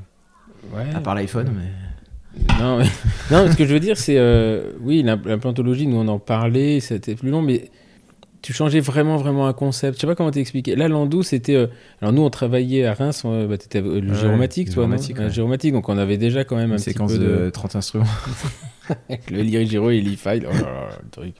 Et le RISPI, le Ritano Spinoza, j'en Ouais. souviens encore. Ouais, tout à fait. Ouais, le truc est barbé, qui est en fait un tiernaire mécanisé. et euh, ok, et donc là, tu vas voir euh, Dominique régulièrement. Donc là, je vais voir Dominique. Là, là, voilà, il commence à me parler de conicée, de choses comme ça. Mais je, moi, j'étais tellement euh, étonnée que je, j'arrivais même pas. Je me souviens au tout début, j'arrivais même pas à poser des questions tellement je comprenais même pas ce que Hmm. Qu'il faisait. Et je me souviens lui avoir dit, mais euh, il, il me parlait de conicité. Je lui dis, mais euh, est-ce que euh, il y a quelqu'un qui a écrit quelque chose là-dessus? Est-ce que comme je savais pas Herbert. que je savais pas du tout, tu vois, quand tu, tu connais tellement pas un, un truc, il me dit oui, oui. Herbert Schilder, Il a écrit, il- a écrit deux trois trucs là-dessus. Tu peux les lire. Et donc, rebelote, je repars à Montrouge, euh, je vais à la bibliothèque, je photocopie euh, les articles d'Herbert Schilder et, euh, et je commence à, à bouquiner ça. Et comme ça, je Ceci retournais. dit, euh, ça a dû être vite fait parce que les articles d'Herbert Schiller, il y en a quatre. Oui, oui, en alors, enfin, vite fait. Il y en a pas beaucoup, mais par Il faut les contre, lire. il faut les lire. Moi, quand je suis rentrée chez moi avec ces photocopies-là, je peux te dire que euh, c'est pas un anglais facile. C'est quand même quand tu comprends que tu connais pas grand-chose à l'endo. C'est, enfin, moi, je l'ai, je, je m'y suis reprise à, à, à plusieurs fois avant de finir de les lire. Et en plus, ce qui est intéressant, c'est qu'il a publié l'obturation Mmh. avant la mise en forme. Exactement. Était, Et euh, je pense que c'est d'ailleurs ça qui est assez intéressant. c'est intéressant parce que le, le- il a caché le secret pendant 7 ans. Ouais. Euh, mais euh, parce que d'ailleurs, le matériel, enfin, l'article de l'obturation, il est étonnant. Il te parle des cônes d'argent, il parle de choses euh, qui aujourd'hui sont complètement, euh, complètement hallucinantes. Mais euh, il, euh, enfin bon, donc euh, c'est marrant, c'est c'est 67-74. Il faut 7 ans, tu vois, c'est Ouais. des cycles. Il faut 7 ans pour que de l'obturation il passe. euh. Donc tu lis cet article. avec aucune image d'ailleurs, sur les 74, il n'y a aucune radio. Ah oui, je me souviens. Ouais. 67, c'est le premier, il y a des radios. Oui, euh, il y a des donc radios. C'était un jeu d'ailleurs qu'on avait quand on envoyait des gens. On disait Tu l'as vu l'article? Oh, T'as vu les images? Ah ouais, exceptionnel. il n'y en a pas. Tu vois Tu me mens. et et, euh, et c'est un article assez, euh, assez imbuvable d'ailleurs. Enfin. euh, qui a été traduit, Pierre raconte hein, dans le podcast Ouais, toute tout l'histoire pour le traduire en français, Ouais. avec euh, les, Fran- les, en- les enseignants français à l'époque qui voulaient surtout pas se faire bouffer par les Américains, et euh, voilà, qui a finalement été traduit en français en- dans un journal canadien. Euh, donc c'est bien plus tard, hein, parce que Pierre, c'est dans les années 80, 85, Ouais, je crois. un tout à fait. ça. Et, euh, et donc, bon, finalement, ce papier de conicité te ramène euh, la pitié salpêtrée, enfin, te ramène voir un petit monsieur euh, Voilà. brun. Voilà, donc euh, je, je, je vais régulièrement voir Dominique, il me fait lire, découvrir toute la, enfin beaucoup de littérature endodontique, il me, voilà. Et puis au bout d'un certain temps, un jour, il me dit, écoute Sandrine, maintenant, je crois que t'en as assez vu ici, va voir Pierre Machetou à la Pitié Salpêtrière, Mm. Ou même à Garancière d'ailleurs, Garancière. à La première Garancière. fois que je t'ai vu, c'était Garancière. Et donc voilà. Et donc je- et d'ailleurs j'y suis allée une seule fois, donc Mm. euh, au troisième à Garancière. Et donc j'arrive et donc toi t'étais là. J'ai rencontré aussi euh, Grégory Caron qui était là ce C'est jour-là. étudiant, lui. Ouais, il, était interne. ouais. Il était Ah, euh, interne. euh, Il venait non, juste d'être interne. non. Ah non, parce que 2000, euh, Grégory, moi je l'ai eu en troisième année, j'étais assistant, c'était en 2001. Donc si tu arrives en 2004, il n'est pas encore interne, Grégory. Moi je suis étonnée que ce soit d'être arrivé en 2004 parce que ma thèse je l'ai passée en décembre 2004. J'ai dû j'ai dû arriver, je sais pas en 2005. En ou- 2005, alors peut-être Ouais. 2005, mais euh, Grégory à ce moment-là, il est, euh, il est encore. Il y a François qui est interne. Il y avait François. Alors François je l'ai pas rencontré ce jour-là, mais euh, Mais lui, il est interne cas, à ce ouais. moment-là. Ouais. Euh, où il, finit l'internat. Je sais pas trop ce qu'il fait, mais euh, il est là en f- 2005, il doit être en fin d'internat. Moi, c'est la fin de mon assistanat. Et effectivement, c'est le moment où on va, nous, avec Pierre, aller à, à la Pitié Salpêtrière. Voilà. euh, euh, voilà, où on, on racontera l'histoire de, de la création de la Pitié Salpêtrière avec le fondateur qui s'appelle Jean Azera. parce que j'ai enfin réussi à le choper. ah, Et, euh, ouais, et on va. euh, Parce que Ouais, ça, c'est quand même une sacrée aventure Ouais. humaine. je serais curieuse son de l'écouter. Hein Je serais curieuse de l'écouter. ah, ouais, c'était. Moi, je, je- je peux te remettre les, les pieds. Enfin, je connaissais pas toute la partie politique derrière, mais on a, avec Pierre, quand on est arrivé là-dedans, je disais Pierre, vous êtes sûr qu'on n'a pas fait une connerie là il, y avait, euh, il y avait juste Frédéric Riard, Raphaël Toledo et Jean Azerad là-dedans. Et personne d'autre voulait, euh, voulait y aller. Quoi. Euh, et donc, tu rencontres Pierre. Voilà. Euh, ouais, Et donc là, et là voilà, et là donc euh, bon déjà j'arrive, euh, je- je- j'avais lu Schilder, donc déjà c'était C'était bon ticket d'entrée, ça. c'est ça voilà. J'ai pas voilà, j'étais quand même déjà un peu dans le bain et j'étais déjà euh, parce que c'est vrai que que Pierre il a finalement pas gardé beaucoup de gens dans son équipe qui étaient pas formés à l'origine euh, dans dans cette fac. Moi je venais de Paris 5, mais finalement j'avais été reformatée avant d'arriver Mm. Et euh, et, Ah, et que moi, il m'a pris là, brut de, brut de découp. Eh ben voilà, Reims, c'est où ça C'est le riz. Je me dit, vous avez été formé au gyromatique. Là, tu sens que ça va être très très long. ça va être très très long. Donc voilà, donc là pareil, je vais euh, à la pitié toutes les semaines euh, en tant qu'attaché. Et puis là aussi, euh, c'est c'est certes la pitié, tout ce qu'on a pu, tous les patients, les choses comme ça, mais aussi toute la dynamique qu'il y avait autour de ça. C'est-à-dire que ben ça, chaque semaine, je revenais avec euh, les cas. euh, euh, les cas cliniques que j'avais fait, euh, avec mes radios, avec euh, avec les articles que, que Pierre euh, me conseillait de lire, et puis euh, et puis rapidement, en fait, on a eu des projets de d'articles, de de présentation, et, et, et ce qui faisait qu'on avait toujours. Bah, il y euh, avait, après, tu as, travaillé avec Mathieu Goldberg. Mathieu. Alors après, voilà, après j'ai été assistante. Mathieu était euh, effectivement euh, un de mes étudiants, euh, en, en thèse. J'ai j'ai encadré sa thèse. Et Mathieu, c'est c'est Il était interne, Mathieu Mathieu était interne, ouais. ouais. Mathieu, Mathi- Mathieu était interne et euh, et bon, c'est euh, c'est un garçon super intelligent et très très vif, donc ça, Mm. ça a été Qu'est-ce qui est devenu d'ailleurs lui? Et ben alors euh, aux dernières nouvelles, il était parti euh, vivre, ben je sais plus, en, en, en Normandie, Ah dans bon? la campagne. Ouais. Normandie, c'est chez moi ça Bah ouais, c'est pour ça je dis ça, mais peut-être que la- Faut pas que je confonde avec Michel, mais. euh, et alors, il y, a- il y a un Mhm. truc qui est, qui est assez marrant, c'est que en 2000, euh, tu fondes avec David, euh, David Nizan, Florent Trévelot et Martin Briand, alors lui, je connais pas, une association de formation continue. Ouais, alors c'est 2000. pas en- drôle, c'est à la fin des années 2000, donc c'est euh, fin plutôt des années 2009, plutôt. Euh, ouais, en fait, euh, on était parti du constat que euh, finalement, dans, dans, alors c'est plus le cas, je pense aujourd'hui, mais à l'époque, il y avait peu de jeunes qui se formaient. En fait, ils sortaient de la fac, 2000. Mhm. et puis entre eux, donc euh, ils sortaient vers 25 ans, et entre 25 et euh, 30-35 ans, il y avait un- un- une sorte de, de, de vide. Et, c'était des gens qui, euh, qui, considéraient, euh, enfin en tout cas, qui n'allaient pas se former. Et donc on s'était dit qu'on allait faire un truc euh, bah, de jeunes pour des jeunes. Et, et, voilà, ça s'appelait Continuum. Et ça a été des super moments aussi. D'accord. Et donc, c'était quoi? Vous, vous invitiez des conférenciers à venir faire un... Alors, on invitait des, des. Alors, déjà, nous, on parlait un petit peu. Et puis, euh, après, on invitait aussi des conférenciers qui avaient notre âge. Donc, on avait invité euh, ben, François Brunet, on avait invité euh, euh, Romain Chéron, on avait, je sais plus, voilà. Et puis, euh, et ce qui était sympa, c'est qu'on avait fait quelques soirées euh, avec l'idée de présenter un cas clinique, souvent un seul cas clinique, avec euh, le point de vue de chacun, puisque donc euh, on est, on était tous complémentaires dans, dans la bande. Hein, On travaillait ensemble. Et on, et étiez, on euh, travaillait ensemble, on euh, partageait, on, on s'envoyait des patients. Voilà, Mm. c'était, on, on- a beaucoup euh, travaillé ensemble. Et donc, euh, je me souviens d'un des premiers cas, c'était euh, une patiente qui avait une agénésie latérale, euh, de, une patiente de, de Florent Trévelot.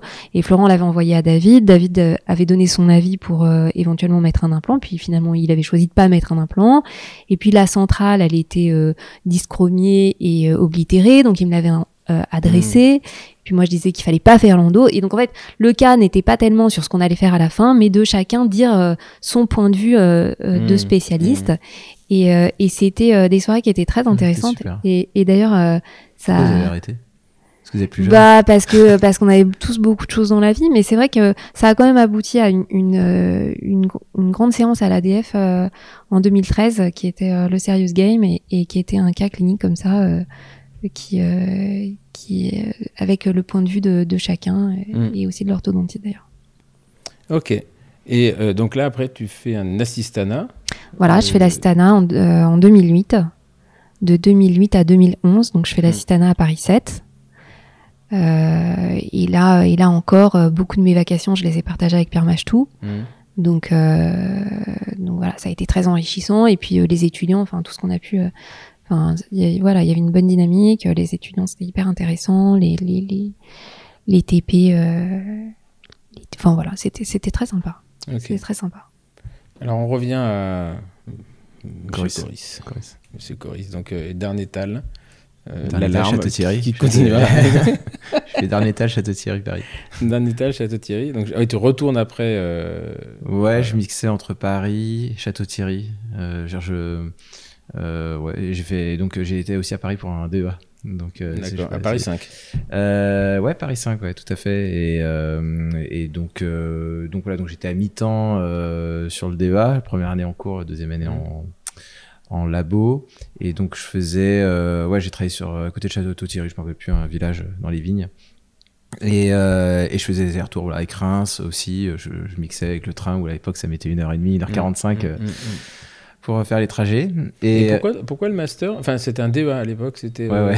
Et, et pourquoi tu étais parti là-dedans Tu voulais faire de la recherche tu voulais... Euh, ouais, alors moi, franchement, ouais, j'ai toujours eu un peu cette idée de faire de la recherche. Moi, j'aimais bien ce côté-là. J'avais fait une maîtrise euh, donc à Reims qui s'est d'ailleurs très bien passée, euh, qui était hyper sympa avec bah, Madame Maquin, qui Maquin, était, euh, voilà, euh, euh, Dominique. euh, voilà, euh, de Michel. qui a été ma présidente de, de CNU. euh, Ah oui. Elle, elle était vachement contente parce que ce que j'expliquais à, à Sandrine, en fait, moi j'ai été MCU en biologie et pas en endo. Donc j'avais passé le concours au CNU euh, Mm. en, en sciences biologiques et la présidente c'était Dominique Maquin qui était, elle m'avait dit je suis pas peu fier quand même parce qu'en fait son mari était, euh, était, en- Oui, était en- ouais. endodontiste.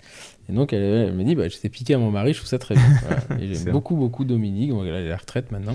Ouais, ils sont dans le sud, je crois, mais Ouais. je sais pas ce qu'ils deviennent, mais. Ouais, il est pas en forme, je crois. Ah, mince. il est pas, Bon. ouais, il est pas en forme. Il faisait de la politique. Il bien faire de la politique, mais euh, moi j'ai des très bons, c'est des gens qui ont été un peu, qui étaient contre très euh, très un fonctionnement un peu euh, discutable pour certains, Ouais. mais moi j'avoue que c'est des gens euh, Ouais, puis, donc, ouais, moi, c'est Sandrine Norimier qui m'a pris surtout, euh, c'est- qui, qui était ma, ma responsable de, de mémoire de, de, de maîtrise, tu vois, voilà. mhm. Et donc, voilà, et donc, non, non, ouais, je voulais faire la recherche, et, et en fait, j'avais, euh, je savais qu'il y avait un labo sur l'os à Paris. Et donc, euh, j'avais envie d'aller dans ce labo, et donc, j'ai fait tout pour essayer d'y aller, et j'ai réussi à y aller. C'était le, le labo de Michel, avait Michel Goldberg. Alors, j'étais euh, j'étais à cheval sur le labo de Jean-Louis Safar et de. Euh, j'ai oublié. Euh, j'ai trop de mémoire maintenant. Celui qui était au troisième étage, qui était deux étages au-dessus, il y avait Michel Goldberg et celui qui faisait l'histo aussi. Ogolnik euh, pas, non. non. pas crois- Voilà, le- voilà, honte. Qui était très sympa lui. Qui était. ah, j'ai oublié Bruno son. Gogli. Non, c'est pas Bruno Gogli, c'était. Euh, euh, ah, euh, bon, c'est tout, ça me revient, ça me revient plus. Hein, ouais, ouais, il faisait, oui, il faisait de, ouais, ouais, il faisait de, il faisait de l'histo, ouais, tout à fait, ouais. C'était, euh, c'était un monsieur aussi âgé, genre euh, l'âge de Michel Goldberg à l'époque, ou euh, voilà, qui, ah, ça, me, ça me reviendra, mais, Mm. mais euh, donc voilà, et donc j'étais à cheval sur les deux labos dans le, dans genre à deux étages différents Mm. et et voilà, et puis bah, bon, bah, Et c'était quoi Tu travaillais sur l'os là sur, euh, oui, tout à fait, sur les modèles de craniotomie, RGTA Ouais, et tout ça. Et, et voilà. Et donc, euh, non, non, bah, alors, j'ai pas eu le débat à la fin. Travaillais- Ah bon Euh, ouais, non, non. mais t'étais en même temps que moi à peu près, hein, débat. ah, On s'est croisés. master, moi. Toi, t'étais en master, Ouais. exactement. Toi, t'étais, quand j'étais en DEA, toi, 2005. t'étais en master. Et on s'était rencontrés à l'animalerie. Je sais pas si tu te rappelles. Ah, moi, je me souviens de l'animalerie. Ouais, Au 7 là, l'animalerie ils faisaient qui le était- chaleur à crever exactement, là-dedans. Et Ouais. euh, ah, je me souviens pas de t'avoir croisé Ouais, mais effectivement, moi j'étais en master, c'était Ouais. l'année de création du master. Toi, t'étais Toujours chez, Ari- les plats, chez. Ariane Bardal. voilà. Et, euh, Je faisais des coiffages Et- pulpaires sur la souris et on travaillait sur les, les, les knockouts, les souvent knockouts, les Ouais. MSX2 et MSX1. ouais, exactement, c'est ça. Et on avait les MSX2 moins moins qui ressemblaient. Et on, les- non, mais c'était un truc de fou. On les ramenait, maintenant il y a prescription, mais on les ramenait euh, au laboratoire INSEE, enfin au, Mm. au centre de recherche des Cordeliers, donc dans le Ouais. sixième, on allait chercher à Montrouge, Ouais. on les trimballait, on amenait ça dans des sacs poubelles et on se disait, mais si jamais on perdait le sac dans le toit, il y avait des rats Ouais. dans le truc. Et là, tu avoir tous les rats en MSX2 moins moins dans le truc.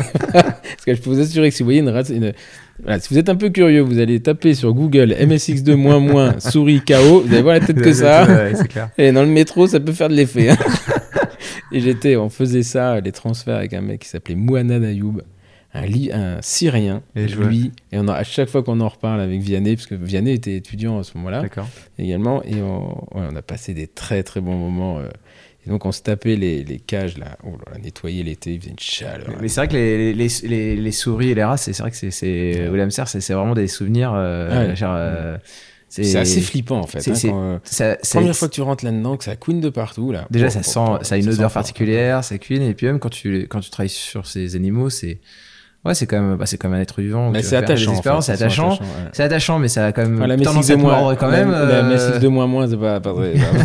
c'est tout chauve et tout. Mais effectivement, et, euh, Ouais. ah, moi je me souviens quand on, les, on faisait les opérations et après on, on les sacrifiait cinq semaines après. Enfin, Hmm. euh, ouais, c'était pas, c'était pas drôle. Enfin, jamais aimé moi ça. hein. Enfin bon, c'était. euh, Putain, en Ouais. plus ils faisaient des trucs sur le crâne, donc ça se voit. Nous les dents, ça se voyait pas. Ouais, non, parce que tu derrière. Ouais. Non, ça se voyait, genre, euh, franchement, elles étaient en forme hein, après. hein, on les- on les- elles étaient, non, franchement, elles étaient, en- elles étaient. Et C'était des souris ou rats, toi? Euh, je crois que c'était des souris. Moi, j'ai oublié entre temps, mais ouais, je crois que c'était des souris. ouais. Ok. Je suis quasi. Ouais, je sais pas. Ouais, non, c'était des rats. Non, je pense que c'était des rats parce que quand même, euh, ouais, c'était quand même, c'était grosse. Non, je pensais, moi, j'étais sur les rats. Non, j'étais sur les rats. Ah, les Et, rats, euh, c'est les rats, c'est pas la même chose. hein. D'abord, c'est Ouais. euh, moins simple, enfin c'est moins Ouais. drôle un rat. Ça Ouais. bouge pas, un peu pépère. Les rats blancs là, les, les Ouais. Suisses. C'est, Euh, c'est, euh, voilà, c'est t'as moins de chances de te faire mordre. Hmm. Mais quand ça pince, ça pince quand même. quand ça pince, euh, ouais, ça ouais. pince. euh, Moi, j'ai Ça pas passe. tra- j'ai travaillé très peu sur le sur le rat. C'était Michel Goldberg qui travaillait sur la dent de rat Ouais. avec euh, Franck de Cup. Ouais. Euh, Et Sibyl, travaillé sur- plus tard. Putain. Putain, Sibyl, elle a ouais, presque 10 ans de moins. Enfin, Ouais, non, je pense que toi, mon moi, j'ai fait le, le DEA, elle était aussi, euh, c'est la même génération que moi, en fait.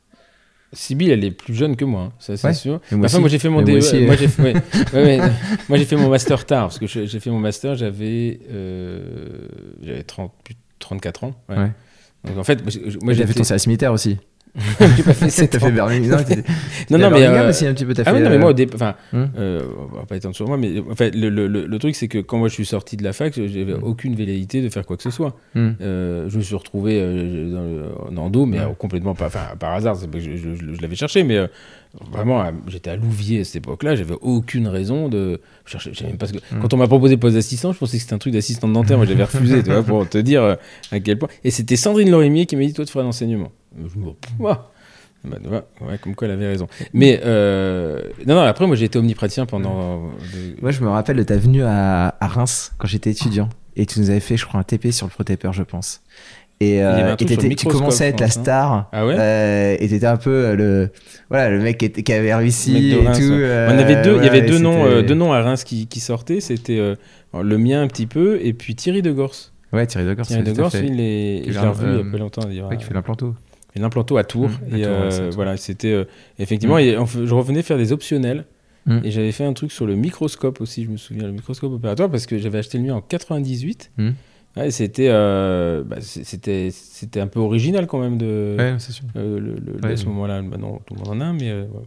Bah, voilà. Donc, euh, mais j'ai fait 7 ans d'omnipratique moi avant de m'intéresser à l'endo. Mm. Et euh, c'est pour ça que je suis arrivé assez tard finalement. J'ai commencé, commencé très tard. Et toi, t'es venu à Paris pour, euh, pour l'endo, Ouais, par hasard. par hasard. Ouais. En fait, par hasard, parce que euh, à cette époque-là, je, je, non, en fait, je voulais faire de l'endo et je voulais, je- j'étais inscrit au programme d'ACTA. Ah oui. Euh, avec Paul Wessling, j'avais passé les entretiens et tout, et euh, il m'avait dit Ok, mais il faut passer un certificat minimum, certificat de, de trucs. Donc j'avais fait un CES d'endo, et euh, l'année du CES d'endo, c'était un- alors, je sais pas comment ça se passe maintenant, mais c'était un écrit, un oral. Et au Mhm. moment où j'ai passé l'oral, en fait, il y avait- j'étais de la promo de Jérôme Dartigue. Je sais pas Mhm. si t'as connu. Ouais, toi, ouais, ouais, tout à fait. Qui fait de l'endo à, à À Boulogne. Paris 5. Euh, Boulogne, ouais. Ouais, qui était à Et à Paris l'époque, 5. lui, il était, euh, il était, euh, il était dans les papiers. Enfin, c'est lui qui devait prendre le poste de- d'assistant avec euh, dans le service de Pierre Collomb. Mhm. Et il se trouve que donc on était là et moi, il me parlait de ça. Je savais même pas de quoi il me parlait puisque moi, mon objectif, c'était d'avoir le CES pour partir à pour partir À Acta. à Acta. Il me demandait deux choses une, un, un certificat d'endo et une formation non endo. Et c'est comme ça que j'avais fait mon DU d'implantologie à Cochin Ah. et le CS d'OCE. Et donc je devais en, en- donc je l'ai eu tout ça en 2000 et en 2001 je devais partir euh, à Acta. Et euh, au moment où je passe l'oral, euh, Jérôme euh, avait cassé, avait planté l'oral, donc il se retrouvait, il n'a pas pu passer le, le truc, et j'ai passé mon, mon CES avec Régis Atuil. Et on s'est retrouvés euh, tous les deux à passer l'oral, et là Bernard Nelzan qui me dit, mais est-ce que ça vous intéresse d'être assistant? Et moi, il me pose ça à l'oral, je dis, bah non, moi cette assistant, je ne m'intéressais pas, parce que je voulais partir. euh, voilà. Bon, après, l'histoire, vous la connaîtrez un peu plus tard, parce que je- il y aura mon post- euh, podcast sur moi, mais. Et, Ah euh, et c'est comme. et c'est C'est comme le ça. numéro 100. Et, euh, Ah et, et c'est comme ça que c'est comme ça que je me suis retrouvé à connaître Pierre Majot. Mais moi, le Pierre- j'ose avouer, je savais pas, je savais pas qui c'était euh, Pierre Machetou à l'époque. Nous à Reims, on nous en parlait pas. La- le- Un le- petit peu, peut-être à Reims, plus tard, peut-être. moi je me souviens qu'à Reims, on Mm. nous disait que la gutta chaude, c'était euh, c'était dangereux, ça cassait les racines. Alors moi, je me souviens de Michel Maquin qui disait regardez la pression, etc. etc. Et donc, bon, après, l'histoire l'histoire a, a tourné. euh, et donc, c'est c'est Ouperto qui m'a dit mais non, mais arrête tes conneries, c'est pas assistante dentaire. Et c'est là qu'il m'a expliqué ce que c'était. Et donc, je suis pas allé à ACTA et Paul Wessling m'a fait la tête pendant deux ans. Ça, c'est autre chose. Euh, ok, donc toi, tu fais ton. Tu, bon, tu- ce DEA se passe pas bien. bon, ouais, ça- voilà, il se passe, il se passe pas comme, euh, comme, euh, bah, Comme il se passe pas comme la remise du diplôme. Euh, voilà, donc après je fais 10 ans de psychanalyse pour comprendre euh, ce qui s'est passé. Euh, Ah, tu c'est là que vous vous rencontrez ou vous êtes rencontrés avant déjà? Euh, On non, je- s'est rencontrés après. ouais, après, Ouais, ouais. on s'est rencontrés bah, après cet rencontré épisode, ouais. Et, euh, et, et donc, euh, donc voilà, donc bah, je me suis dit, je vais faire du cabinet. Voilà, et je suis parti. Euh, je me suis dit, euh, je me suis dit, euh, allez, euh, voilà, j'allais pas repartir sur un autre 2A, il y avait cette possibilité de refaire un 2A. Mhm. genre, et je me, suis- je me suis dit, bah, c'est- voilà, c'est pas fait pour moi d'aller, euh, Non, ouais, de relancer les- là-dedans. conneries quand même. non, non, mais franchement, je, genre, je garde quand même, euh, bien sûr, c'est toujours un peu dur de pas avoir le diplôme à la fin, surtout Mhm. quand tu passes deux ans euh, à mi-temps. Mm, mm. Euh, mais t'apprends des choses quand même. Mm, genre, tu vois, t'apprends. euh, tu vois, j'ai quand même toujours envie de faire de la recherche. hein, J'aimerais faire de la recherche. euh, donc voilà. Donc non, non. euh, franchement, j'ai appris. voilà, c'est la vie, c'est tout. C'est Mm. c'est les choses qui qui se passent pas toujours comme on veut, humainement et puis peut-être professionnellement. voilà. Et, et voilà. Et donc non, non. Donc je me suis mis à faire bah, l'activité libérale euh, à fond. Voilà, je travaillais. Et là, euh, tu deviens euh, assistant en prothèse. Ouais, alors c'est après, ouais, c'est après le, bah, après le débat, il y a, il y a justement bah, Clément Vital, qui est le mari de Sybille, Oui. qui euh, me propose, qui me dit de, ouais, un an plus tard ou deux ans plus tard, il me dit, tiens, est-ce que tu veux pas être assistant prothèse? Et donc là, il me fait rencontrer, attends, j'ai des trous de mémoire maintenant. comment il s'appelle? Laurent Pierre Esnard. Oui, Laurent, oui. euh, Laurent Pierre Esnard. en éléments finis. Ouais, exactement, les éléments finis, ouais, tout à fait. Et qui était à bah, Bretonneau. Euh, et donc, ils me font connaître, oui, donc, voilà. Et puis, donc, ils m'aident à préparer le concours. Euh, je rencontre Jonathan Cheno, qui va été après mon futur associé, qui est mon associé actuel. D'accord. Voilà. Et, et donc, voilà, donc, je me retrouve à travailler, euh, euh, rue de Rivoli, rue de Rivoli dans, dans un cabinet euh, à Paris. Et, et je commence à travailler. Ce qui était assez sympa, j'ai eu, j'ai envoyé tout de suite à Jean-Luc Giovanoli, tu vois, j'ai envoyé euh, des endos à Jean-Philippe Mallet, j'ai, Mhm. j'ai essayé tout de suite de m'entourer de correspondants qui, qui avaient de la bouteille, qui étaient, euh, qui étaient bons, hein, voilà. Donc euh, pour essayer justement de, bah, de progresser, euh, vois, grâce à, grâce à eux. Et euh, je me suis intéressé par à l'endo parce que j'ai une copine qui a dit tiens, euh, euh, tes endos sont pas trop mal. euh, Est-ce que ça te dit pas de faire mes endos? Et donc euh, j'ai commencé à faire endos et, et une rouquette, euh, voilà, qui, qui m'a dit ça. Et elle a l'air de rien, elle a quand même, euh, elle a participé à une forme de, de destin. Euh, voilà, Ah, complètement. Et, non, mais Complètement. complètement, complètement. Et, euh, et donc j'ai commencé à faire ses endos. Après j'ai fait ses endos de sa, de, parce qu'elle était collaboratrice dans- dans- d'une Mm. euh, d'une dame. Euh, donc j'ai fait les endos pour euh, sa, donc sa patronne, on va dire entre guillemets, voilà. Puis après les copines de sa de, de- dentiste, voilà. Et puis je me suis dit mince, je fais les endos, j'ai pas de microscope. euh, tu vois, je faisais quand même, alors je faisais en rotation, euh, ouais, continue, je faisais en 6-4-2 je pense ou au plot Mm, taper, je sais plus euh, ce que j'utilisais à l'époque. Et euh, et puis je me suis dit, il faut que j'achète un microscope. Et donc euh, j'ai trouvé un autre cabinet où j'étais sûr euh, de faire les endos, euh, euh, voilà, d'avoir un, un rendement d'endo euh, Suffisant. ouais. suffisant. Et puis euh, et puis j'ai acheté un microscope, euh, voilà. Et c'est là que ça m'a lancé euh, de plus en plus au fur et à mesure vers l'endo. Et là, tu étais déjà dans ton cabinet euh, euh, boulevard Saint-Germain ou pas? Non non, j'étais euh, rue de Rivoli. Rue de Rivoli, Et, euh, et rue de Rivoli. Et là, euh, je pense que l'été, euh, l'été de mes 29 ans, je dois rencontrer Sandrine. Euh, non? Non le trans- Si, si, c'est ça. le euh, Si, si, et moi j'habitais en fait en face de son cabinet. ouais. Elle descendait toujours quand t'arrivais. C'est bizarre. Oh, Et J'ai oublié mes clés. Le- le- je crois que deux mois après qu'on se, non un mois après qu'on se rencontre, j'avais besoin, je filmais un, je filmais un truc, je sais plus quand j'ai filmé sur le microscope, ouais, je devais avoir une caméra sur le microscope. Si j'avais une caméra, c'était Ouais, euh, t'avais déjà un une microscope caméra, il fallait et. brancher avec un avec un magnétoscope et une Mm, télé, mm. et j'avais été, euh, c'était, euh, je devais faire une apexification MTA. Ouais. Et, euh, et j'ai dit tiens je vais filmer donc j'avais été euh, chez elle chercher la télé euh, Et la télé, la télé avait un certain volume à l'époque. Hein, Et le que- cabinet était vraiment très petit, c'était ouais, c'était marrant. Et, et voilà, et donc je me suis mis euh, et, et voilà et après donc je crée mon cabinet avec euh, donc je crée Jean-Pierre Berst euh, donc qui était euh, de Reims que tu as dû Mmh, connaître mmh. me dit euh, Je savais pas qu'il était pareil. Il fait de la paro, lui. oui il faisait de la Il faisait de la paro, ouais. Ouais, il était il avait un cabinet qui était en bas des champs qui était, euh, qui je savais était, pas, je, savais pas du tout qu'il était, euh, qu'il était, euh, C'était qu'il un- était pareil, moi. ouais. et euh, bah, il faisait des retours en train euh, le jeudi Il matin y avait beaucoup, euh, beaucoup d'enseignants. ouais euh, bah oui il y avait euh, Simon. Perlmutter il y avait euh, euh, Louis Namani, Namani, ouais, oui, Namani. Et il y en avait un autre aussi, j'ai oublié son nom.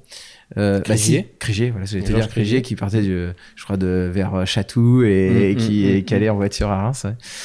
Et, et donc, en gros, euh, euh, ouais, donc, Et euh, donc, Séverin aussi.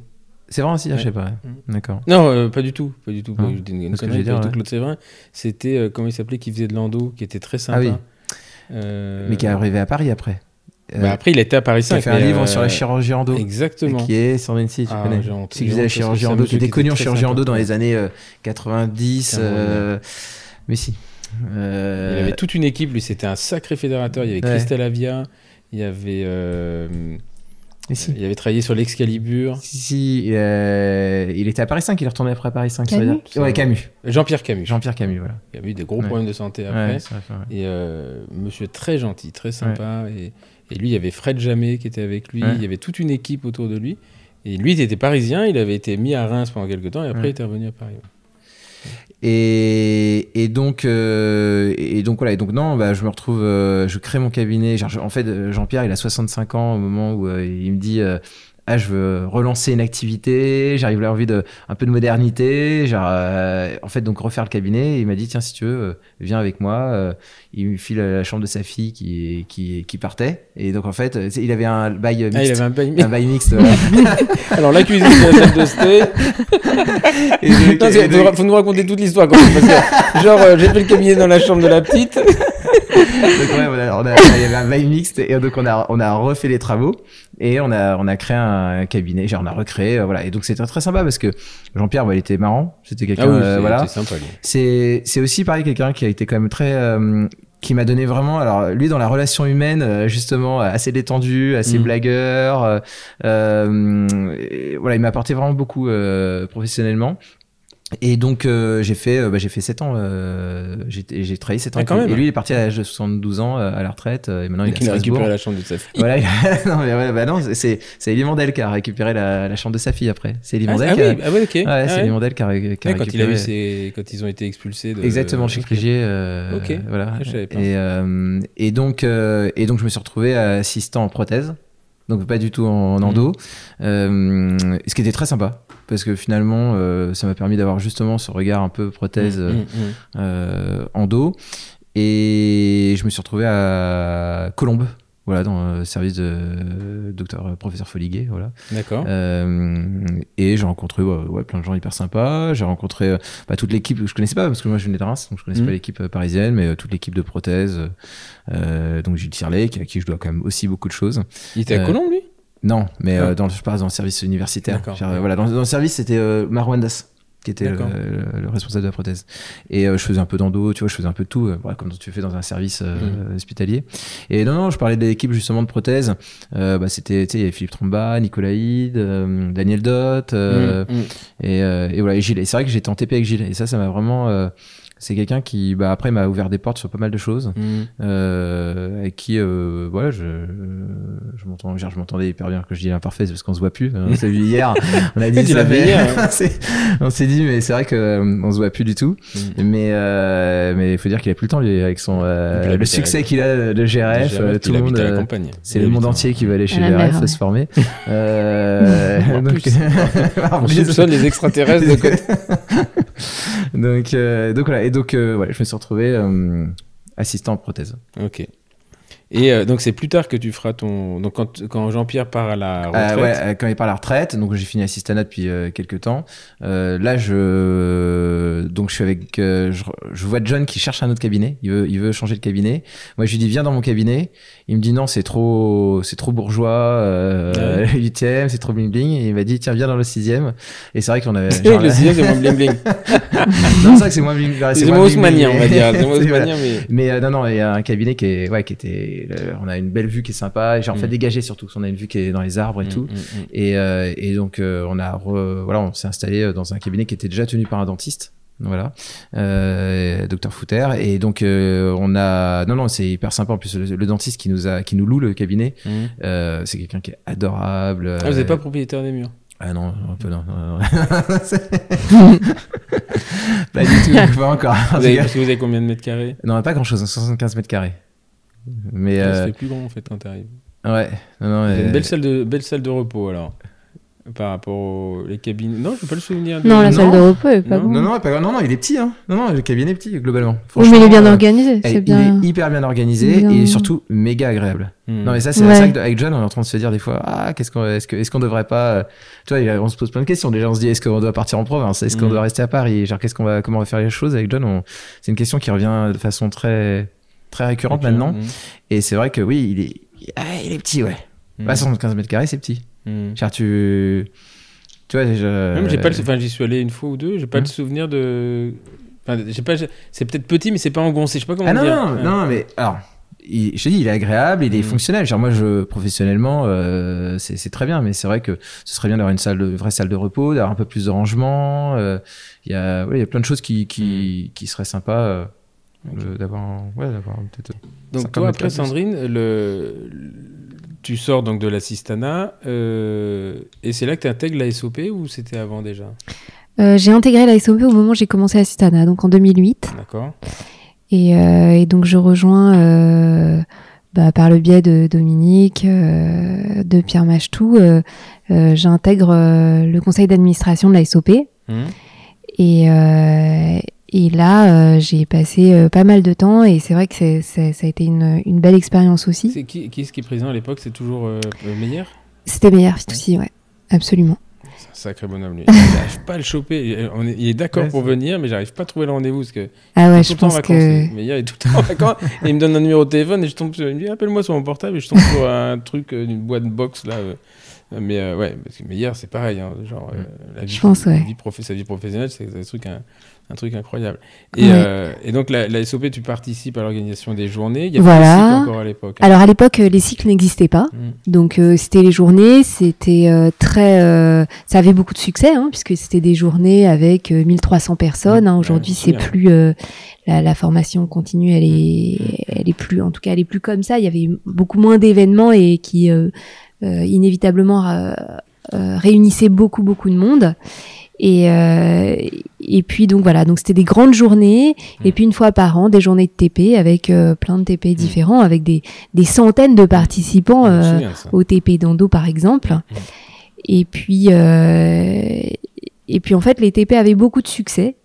Et Il y avait euh, une journée de TP. C'était une journée c'est ça, c'était une journée de TP. ouais. Et donc en fait, euh, euh, tous les participants euh, se répartissaient dans, dans le TP dans lequel ils s'étaient inscrits. hein. Donc les, les, les gens venaient, s'étaient inscrits dans un seul, à un seul thème. Il y avait plein de TP en parallèle, mais les gens ne venaient que pour un seul TP. Et, euh, et puis, euh, ben, effectivement, avec le temps, les gens euh, ont, ont- beaucoup euh, été intéressés par cette euh, journée de TP. Et c'est pour ça qu'ils ont euh, eu l'idée de faire euh, des cycles. Et le premier cycle, à ma connaissance, à avoir été conçu, c'était euh, c'était vraiment Dominique, il a énormément travaillé dessus. C'était euh, le cycle d'Ondo. D'accord. Ok. Voilà, Est-ce que là, ça- vous, faites, vous avez fêté les quelles promos les là 10 ans. Les 10 ans, ouais. Voilà. Et euh, Ouais. c'est marrant, je trouve que c'était plus ancien que ça. Mais effectivement, la SOP, moi je me souviens, ça se faisait avant. Là maintenant, c'est à l'école de chimie souvent, mais euh, c'était au. Rue Saint-Jacques. Rue Saint-Jacques, dans un hôtel. Euh, Mm. oui, l'hôtel Saint-Jacques. ça s'appelait oui, à l'hôtel Saint-Jacques. C'était pas un hôtel Novotel Saint-Jacques. Hôtel, ouais. Non, c'était.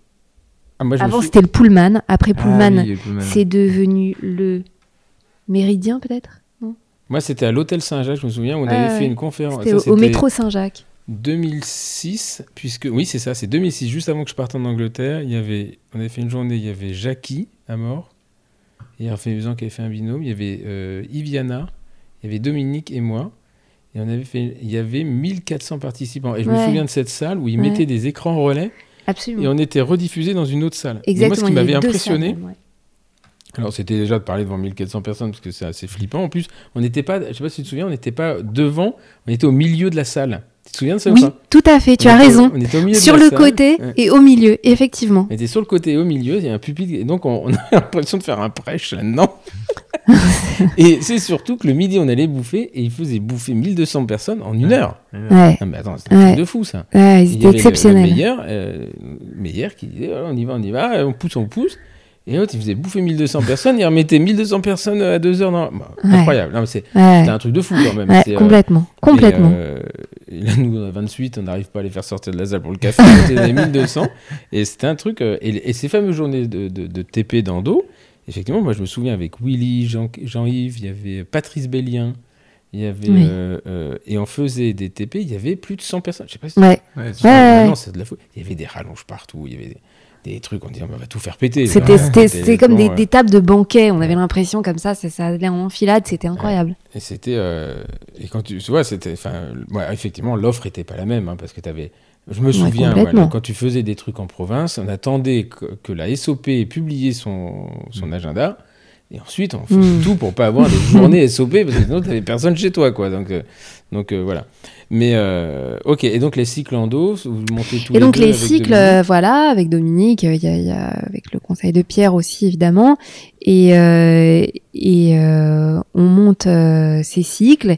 Et là, ça a été euh, très intéressant parce que c'était un petit peu aussi le début des formations en, en plus petits groupes. Mm, mm, mm. Euh, puisque nous on avait l'habitude, enfin à l'ISOP c'était plutôt 1200, 1300 comme tu l'as dit, et là c'était un groupe de 24. Mm. Donc euh, donc euh, on, on a on a monté ça et euh, il y avait aussi Yvan Bismuth qui euh, qui était Ouais. là pour euh, Mm. pour l'organisation Et euh, on a monté ça. On avait aussi l'expérience d'un, de, de formation qu'on faisait à la Pitié-Salpêtrière, je sais pas si tu te souviens, avec Jean Azérad, avec euh, Frédéric Rillard, À avec, euh, de avec Jean-Yves Doucan, avec, avec, avec qui aussi Nicolas Nicolas, Cohen. Cohen. voilà, exactement. Et, et donc, on avait un petit peu cette expérience de petits groupes comme ça de formation. Et, euh, et là, on, on a fait des choses qui, euh, enfin, et on le fait encore. Et, et d'ailleurs, tu viens Mhm. et tu, tu y participes. Euh, on a mis, je pense, en place. Ce qui était intéressant, c'est vraiment le, ce qui était cher à, à, à Meyer. Hein, euh, le, la, la- c'était quoi son mot, euh, son mot fétiche? C'était euh, la convivialité. Et- pour lui, il fallait tout faire avec convivialité. Et je pense qu'on l'a vraiment conçu comme ça. Et, euh, c'est ce qui euh, et c'est ce qui ce qui a permis euh, de créer une vraie euh, une, une vraie ambiance propice euh, à la formation. Ah, C'est sûr. convivial en deux académies? Comment, comment tu ressens le... Ah oui, oui, Ouais. oui. En fait, nous, on travaille plus, euh, bien sûr, sur la convivialité, sur des formations Mhm. courtes, mais sur les- l'esprit un peu communauté. Ouais. C'est-à-dire, Oui. on, on- on- on travaille beaucoup ce truc-là, c'est-à-dire euh, de dire, bah, euh, voilà, une fois que vous avez fait votre formation, euh, on- on a- il y a le, le cycle qui dure six mois. Alors, c'est assez difficile parce qu'on est beaucoup en distanciel, donc euh, on a, ce que je vous expliquais tout à l'heure, on a remis de l'humain en mettant euh, Mhm. des instructeurs qui contactent les Mhm. gens, etc. Mais on essaie de travailler justement le fait de se dire, bon, bah, un peu comme des sociétés scientifiques. Mhm. On n'en est pas, on ne se veut pas société scientifique, mais de se dire, bah, les gens disent, bon, bah, j'ai fait ça, et puis voilà. Et ensuite, il y a l'advance class, où là, oui, c'est très communauté, parce que les gens s'accompagnent pendant deux ans, et, euh, et on crée, par exemple, sur notre site, euh, le site, euh, enfin, le LMS, dans la partie fermée, on a une carte de France avec tous les points où les gens qui ont été formés par, Ouais, sympa, ça. qui sont, voilà, en fonction de la couleur, ils ont été formés en 2020, 2021, 2022. Et d'ailleurs, quand on, il y a des noms de promo ou pas? Il y a des- non, alors il y a Eh, de y a- ça, non, non, a pas de nom de promo, mais par contre, euh, à l'Advanced Class, on a un système d'évaluation qui se fait sur un social gaming. C'est en fait une course de bateau virtuelle. Ouais, et euh, cette course de bateau virtuelle, en fait, ils sont par cinq. Il y a un capitaine avec ses quatre, euh, voilà, et ils ont le nom d'un bateau. Et donc c'est marrant parce qu'aujourd'hui, euh, la promo de 2021, on attend que les, on attend au moins quatre modules pour que les gens aient appris à se connaître, et donc ils font leurs modules. Et ensuite, la deuxième année, ils font leurs évaluations. c'est un, système sur WhatsApp, je montrerai comment ça fonctionne. Et on voit les bateaux qui avancent et donc ils se tirent un petit peu la bourre. Et donc ils ont un nom de bateau. Et Ouais, ce qui est très intéressant, donc, c'est qu'il y a des groupes, euh, ce qu'on appelle Endo Race, donc 1, 2, 3. Et ensuite, tu as le nom du bateau de l'équipage. Et moi, j'ai des groupes WhatsApp avec tous les équipages. Et je vois que avec le temps, euh, quand le- le- la- les cycles sont fermés, eux, ils continuent à, ils continuent à. C'est FKG qui sponsorise euh, leur, leur, leur Non. race. Mais tu vois, par exemple, c'est assez marrant parce qu'ils choisissent le nom de leur bateau. Donc là, il y, il y en a un, le bateau aujourd'hui, il s'appelle Tire-Mer. Il y en a un, c'est le, euh, le- l'Excaliboat. Et voilà, donc ça, j'ai dit, ça, c'est des faillots. il dit, oui, on cherche des sponsors. Donc, si César pouvait fonctionner l'Excaliboat, voilà. Et puis, il y en avait un autre, c'était quoi? C'était le Wave One Race. Wave One. Race, donc voilà. C'était, et, et c'est assez marrant parce que, globalement, il y a un moment dans le cycle où il y a la mayonnaise qui prend. Ouais. Et, euh, et c'est le moment, enfin, et nous, on se rend compte que c'est toujours la création de ces, de ces ça. cycles-là. Et voilà. Et derrière. euh, C'est c'est très important parce que je pense qu'après une formation, c'est de pouvoir continuer à voir ses copains avec qui tu peux discuter. Mm. Tu vois, tu vois, Mm. une fois que la formation est terminée, elle est terminée. Mais si tu as gardé des contacts, Ouais. bah, elle, elle continue Elle finalement continue. parce Ouais. qu'en fait tu vas les rencontrer euh, dans, dans les bistrots, dans les congrès, tu vas les rencontrer euh, euh, parce que tu vas aller manger chez eux, euh, parce que tu vas partir en vacances euh, pas loin. Mm. Et en gros, la formation elle continue aussi comme ça. Et c'est très important qu'une formation par exemple, elle, le- elle ouais. fédère des, des groupes parce que c'est des groupes qui vont finalement après éclore ensemble et réseau. justement c'est la promo de Sandrine mais je pense qu'il y a plein de promos qui ont qui ont plein de gens qui ont cartonné puis chacun cartonne à sa façon il y a Mm, pas mm. que le, tu cartonnes pas que dans les conférences mais mm, euh, c'est vrai qu'il y a souvent il y a une émulation euh, par groupe Mm. et, et qui est, et qui porte et qui est hyper importante pour le pour la progression euh, dans ta dans ta carrière C'est ce hein, qu'on ce appelle la murmuration. D'accord. Il y a un côté, tu regarderas, la, la- la- la Ouais. murmuration, c'est le coup des oiseaux, des étourneaux qui travaillent en groupe et qui emmènent les Ouais. groupes les uns ouais. avec les autres. Et, euh, euh, et donc là, on, on avait connu ça, nous, avec l'Advance Class, justement, sur ces, ces équipages. Donc, ce qui fait que nous, ça nous, parce qu'en en tant qu'organisme de formation, on est obligé d'évaluer les Mhm. gens. Et moi, je voulais surtout pas rentrer dans le travers de l'examen, Ouais. etc. On n'est pas, pas des formations diplômantes, donc euh, voilà. Et donc, il fallait quand même qu'on ait un truc. Donc, en fait, ils font cette course, et puis c'est assez marrant parce qu'ils se tirent la bourre. Ouais. euh, Ils m'appellent, ils me disent alors, ils en sont où, etc. et moi, en tant euh, qu'animateur, si tu veux, je suis dans tous Ouais. les groupes. Et voilà, quand ils ont une question où ils doivent travailler, bah, je regarde, je les laisse aller un peu se perdre, et puis je dis, Mm. bah non, en fait, revenez. voilà, c'est très intéressant. Et le cycle endo, où on n'a pas ce truc-là parce qu'on est beaucoup dématérialisé, Mm. et bien ça, on a, on a fait le pari de mettre un instructeur pour quatre personnes Mhm. qui va les accompagner avec les modèles, etc. Et eux, ils restent, en fait, ils continuent. euh, et je voyais que là, on Ah. avait une formation hier qui se termine, et ils, ils disaient, ils- enfin, ils s'échangeaient les, les vraies adresses mail, parce que Ouais. nous, on leur donne une adresse mail en Do Mhm. Academy. Ouais. Euh, et ils s'échangeaient les adresses mail. Et, moi, je- et ça, ça m'a fait vachement plaisir, tu vois, quand les instructeurs Ouais. disent bah, on reste en contact, Ouais, on va voir un verre, exact, etc. Voilà. Et donc à l'ESE, il y a des groupes, bah, tout- on a un site, bon, un site, une page Facebook, un groupe Facebook, où il y a du cas clinique régulièrement, vraiment fermé aux, aux advanced class. Et puis, bah voilà, à l'ESE, il y a un groupe qui se forme, et donc ils vont là-bas, et ils se donnent des Ouais. bonnes adresses. Voilà. Donc on essaie, c'est très très difficile ça. C'est très bien difficile. Puis Euh, plus vous êtes nombreux, plus ça va être Bah, plus t'es plus t'es euh, nombreux, bah, tu plus. des gens, euh, mais- alors, mais- oui et non, parce que plus t'es nombreux, plus t'as de la ouais, chance que ça chance, prenne. ça prenne, ouais. Mais inversement, euh, euh, voilà. Par contre, on n'arrive pas à avoir le mélange des promos. Et là, on va essayer. Ah. Là, on, on fait. euh, Bah, des grosses soirées, mais GRF, ils font des grosses alors soirées. GRF, des fois, ils le font ouais. tous les 10 ans. Nous, ce qu'on va f- là, ce qu'on lance cette année. non, non, mais c'est vrai. Ils sont là depuis combien de temps Bah, ils ont fait- ça fait 14. Ils ont fêté leurs 10 ans. Ils ont 14 fait un ans. truc énorme. ouais. Ils ont fait. la Ah ville oui, a fait une soirée énorme Ouais, avec ouais, Anne-Laure, ouais. là, qui. Ouais, c'est pour ça que je pensais à cette soirée. Et là, euh, le, le- et donc là, ce qu'on fait, euh, on a décidé de faire, c'est un, un continuum, une journée continuum, et euh, on donne carte blanche. Donc l'année- cette année, c'est Guillaume Joigny. On dit, tu me fais ce que tu veux, et tous ceux qui ont fait l'advance class ou sont en cours d'advance class, il faut avoir fait l'advance class ou être en cours pour Ouais, pouvoir bien. assister à cette journée-là. Hmm. Et puis là, on est en train de voir si on ferait pas un congrès au ski, mais là, qui serait ouvert à tout le monde. Vous serez, vous serez bienvenus. Donc euh, 28, 29, 30 mars 2023, on Ok. connaît pas encore, on cherche la station. voilà. Donc, euh, mais effectivement, je suis assez d'accord, et c'est très difficile. Mais si tu veux avoir un- la SOP, par exemple, tu vois, ils ont leur journal, ils ont, ils ont ça. Il y a une vraie, vraie communauté. Alors, qui aura Ouais. peut-être tendance à se déliter parce que bah, il y a une gén- c'était générationnel. Mm. Et, euh, et puis un type comme Meyer, il était extrêmement fédérateur, il était partout. Oui, et puis après, euh, il y avait des rendez-vous. Enfin, co- comme on l'a dit, là maintenant, ça se fragmente un petit peu la formation. C'est-à-dire qu'il y a plein de petites formations. Avant, c'était vraiment les gens. Et, et à l'ISOP, on le sent. hein, Il y a des gens qui viennent là depuis euh, 10, Mm. 15, 20 ans et qui Mm. partent aussi euh, parce qu'il y a des voyages euh, Mm. avec Mm. l'ISOP. Donc, ils partent et c'est c'est un groupe de gens qui se qui se voient et qui se revoient. Moi, je connais. euh, Enfin, j'ai des copains. Voilà, leurs parents, ils étaient à Mm. l'ISOP Mm, et, mm, mm. et ils ont fait tous les voyages et ils ont ils connaissent. Voilà, voilà tu vois. Ouais, et- l'île Maurice, c'était une année et sur l'île voilà. Maurice, une année en Afrique Voilà. du Sud. Et, euh, Exactement. Ouais, c'était, euh, j'ai fait le Maroc, moi. Même, euh, c'était euh, ouais, avec, euh, avec Bernard Schweitz, euh, j'en souviens encore. Je vous raconterai, mais hors antenne, parce que ça peut être mal interprété, mais Bernard, il s'en, souvient encore. Euh, donc voilà.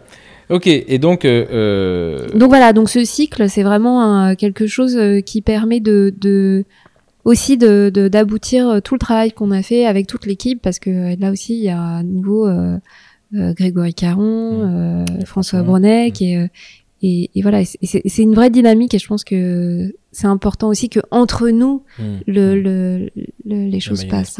Ouais. Et donc tout ça, vous avancez un peu en parallèle. Euh, il pique ta télé pour faire ses vidéos, voilà. C'est ça. Et, euh, On se marie. Et il y a quelques années, donc, euh, euh, comment, vous- comment est arrivée l'idée euh, d'Endodata? Euh, alors, euh, c'est euh, c'est vrai que c'était plus moi au démarrage. Ouais, c'était toi. C'était fait, vraiment toi. Une, une patiente qui. euh, alors, moi, je voulais acheter TDO. Mhm. Je trouvais ça un peu cher. Mais bon, j'arrive pas à dire ça aujourd'hui. Parce que, bah, Là, c'est 28 000 dollars. Ouais, ouais, je sais. Non, c'est. Mais bon, je trouvais ça un peu cher. Et, euh, et je me suis dit, bon, pourquoi pas l'acheter? Et euh, c'est vrai qu'il était en anglais, tu vois, il y avait plein de Mhm. petits comme ça de freins.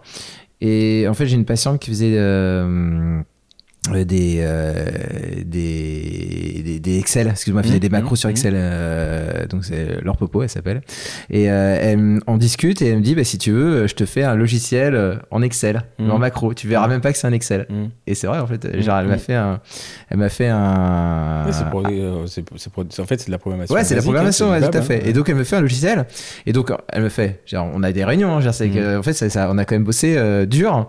On se voyait le vendredi après-midi, on faisait des schémas, genre, euh, voilà, des spécifications, euh, voilà. Et, hum, et on a commencé à faire un premier, euh, au bout de, ouais, de 9 mois, je pense un an, 6 mois, 6, 9 mois. On fait une première version et puis je commence à l'utiliser. Et je trouve que c'est intéressant parce que j'ai des données et voilà, et c'est vrai quand je Mais le que de l'Excel ou sur une base Access Ah non, c'est que, de l'Excel. Mon Dieu.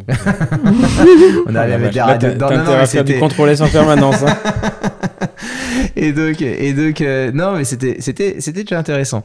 Et, hum, et c'est vrai, quand je le fais, je suis vraiment dans une phase où ça fait, euh, je sais pas combien de temps que j'ai un microscope, mais ça peut-être fait, euh, je sais pas, hum, je- euh, ça fait 5, 7 ans, genre, déjà le microscope quand même. euh, parce que je le fais, je suis au cabinet, euh, ça fait ouais, au moins 10 ans que j'ai le microscope. Mhm. Et c'est vrai que j'avais, j'étais dans une phase de ma vie où euh, je trouvais que j'avais un peu une perte de, significat- de, de, de signification professionnelle. Genre, euh, je sais pas si je fais des bons termes. J'ai l'impression d'être technicien. Mhm. Tu vois, parce que Mhm. j'ai rien contre le technicien, parce que c'est finalement quand on est endodontiste, on est assez technicien, Mhm, mhm. on nettoie, hein, euh, voilà. Et je faisais des traitements, des traitements, euh, voilà, et, et ça faisait un chiffre d'affaires, et j'étais content de soigner, et puis voilà, j'étais content de, euh, je sais pas, de faire des gestes un peu techniques, Mhm, des prouesses. Et euh, je revoyais pas forcément les patients correctement. J'ai comment dire, Mhm. je vais, hum, je les revoyais pas tous. J'avais un vrai problème de savoir ce que ça faisait au final. Tu vois, est-ce que vraiment ce que je faisais rendait euh, service à mes patients? Et voilà. Donc c'est pour ça que je voulais euh, revoir euh, mes patients, faire des contrôles et puis aussi bien noter les choses en amont. C'est-à-dire que quand tu revois les patients, si tu as écrit Mhm. sur un papier, Mhm. euh, tu dis euh, tout va bien ou pulpite euh, Mhm, 17 et et t'as pas bien noté les choses. Tu vois. Et donc c'est vrai que je me suis dit bon, maintenant je veux mieux suivre mes patients pour mieux comprendre ce qu'ils ont. Je veux pouvoir faire aussi des études avec euh, justement avec euh, tout ça et, euh, et donc rendre le métier plus médical, plus euh, Mhm. plus un métier juste technique où le patient il arrive, boum, et je fais une endo une heure et demie, deux heures et puis après une autre et voilà. Donc c'était vraiment ça euh, mon idée et donc euh, ça a commencé à marcher avec cet Excel. J'ai senti euh, quelque chose qui était en train de changer dans ma consultation, dans la façon de voir les choses et et voilà. Et puis euh, Sandrine, il y a François et Sandrine et Greg qui m'ont dit ouais c'est intéressant. euh, nous on aimerait bien avoir euh, la même chose. Et on, a- on s'est dit bah ouais avec Sandrine tiens pourquoi pas faire un truc euh, plus Mhm. important et il y avait euh, donc les, les le père de Sandrine et ses deux euh, Mon oncle. et ses deux oncles voilà les Mhm. trois frères euh, ont ont commencé à faire une battle d'Excel euh, donc ils ont pris l'Excel. Oh la vache. Et, Allez, on va s'amuser.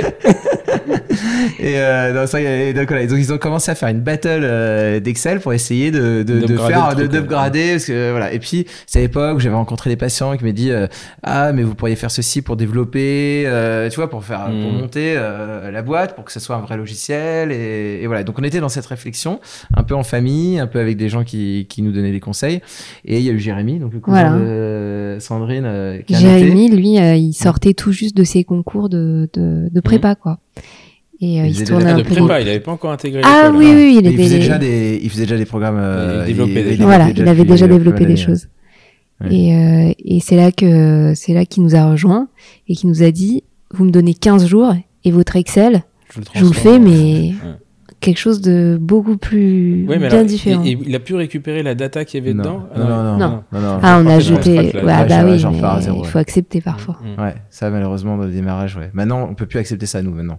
Genre, maintenant, on, a- Non, elle était maintenant, on peut plus là. Euh, mais Et tu mais- sais que ça c'était un vrai problème quand euh, Ouais. à l'époque où il y avait Visiodan, Julie, Ouais. machin, c'est-à-dire que les mecs et ils avaient une obligation. Il y a eu, moi Ouais. j'ai connu les débuts des logiciels où ils n'avaient pas l'obligation de pouvoir faire une passerelle pour transférer sur euh, une base de données ouais. sur un autre Maintenant, c'est logiciel. ça qui est c'est obligatoire. TVCO, Mais à ça, l'époque, ouais. je me Oui, mais ça reste encore souvent un problème. Euh, oui. Ça reste, ça reste totalement. changer, euh, changer, ah changer de Sur les logiciel, images, euh, sur les radios. changer les im- changer de logiciel d'imagerie. Quand tu, c'est, un vrai problème aujourd'hui, les Conbeam, Si tu changes de Conbeam, Si tu, tu... il te retire le viewer. Non mais c'est non mais c'est vrai que c'est il y, a- il y a certains logiciels il y en a qui sont très ouverts et d'autres qui sont Oui, mais plutôt c'est pour euh, ça que vous avez mis dans le dans nos data ouais, le on a un viewer, viewer et nous on euh, est capable On a un viewer, Mais ouais. c'est quoi C'est un truc sous licence ou c'est un lecteur euh, c'est un, un lecteur free mais euh, qui est, qui est justement mal. Qui a été- euh, qui a été re- euh, et- Ah, qui a été reprogrammé pour, euh, pour on a- Endodata. Ah il a oui. été repris euh, Ah parce qu'au moins tu te fais pas chier, savoir si c'est un. Parce que le problème qu'on a nous, enfin moi, Mhm. nous on, a un Conbi mais je l'aime pas, Mhm. mais euh, moi ils arrivent avec un coup c'est un Kodak, un coup c'est un, Ouais, un truc de comment ça s'appelle ça le oh, un dai- pas le truc de oh merde le, qui a des images qui sont hyper précises. euh, Morita Hein? Morita Non, alors Morita on en a pas trop. La Cuto, c'est la Cutomo. La Cutomo, euh, ouais. Non, c'est pas celui-là, c'est le. euh, Ah le- tu parles des radiologues? Ouais, ils, ils ont. C'est un- Gutomo en général ou Non. Morita c'est de Le Newton Newton 3G. Le Newton Newton. 3G, Alors, ouais. le problème, c'est que ça, le Newton, euh, enfin, c'est- c'est c'est chiant. Là, il, il les ouvre, euh, il les Ouais. ouvre tout seul. Ouais, non, c'est assez. Non, on, a, euh, on, a, on a cherché longtemps euh, Mm. d'avoir justement un, un lecteur qui puisse lire un ma- une majorité de, de, de comment dire de, de DICOM, mais c'est vrai que il a beau être universel, bah, c'est vrai que Mm. les DICOM, ils peuvent, euh, des fois il y a certaines euh, viewers qui ne peuvent pas lire certains Mm. DICOM. Non, c'est- mais c'est c'est un vrai problème. euh, et donc Mm. il y a ce problème justement aussi donc euh, des euh, des logiciels. Alors c'est vrai que si tu veux, une fois que tu as l'acquisition euh, du Conbeam, c'est en format RAW, tu vois. En général, tu as Mm, le format mm. natif et c'est là-dessus que tu as les meilleures lectures de, de, mm, de Conbeam. mm, Et donc euh, après, tu as les systèmes d'exportation automatiques ou pas automatiques, mais c'est vrai que les, les boîtes de Conbeam jouent pas tous le jeu dans le mm. dans le justement la récupération de données euh, quand tu changes de Conbeam, c'est très compliqué. On a été Mm. contacté justement par d'autres boîtes qui disent mais est-ce que vous pouvez pas nous aider? Justement pour euh, Faut le développer, ça. ouais. pour euh, développer ça, pour récupérer les, euh, la base de données euh, des, des Conbeam et voilà. Mais donc euh, non, moi j'ai changé trois fois de logiciel. J'ai changé- j'ai eu au début euh, Julie, Mm, après j'ai eu Magdan mm. et maintenant j'ai Logos.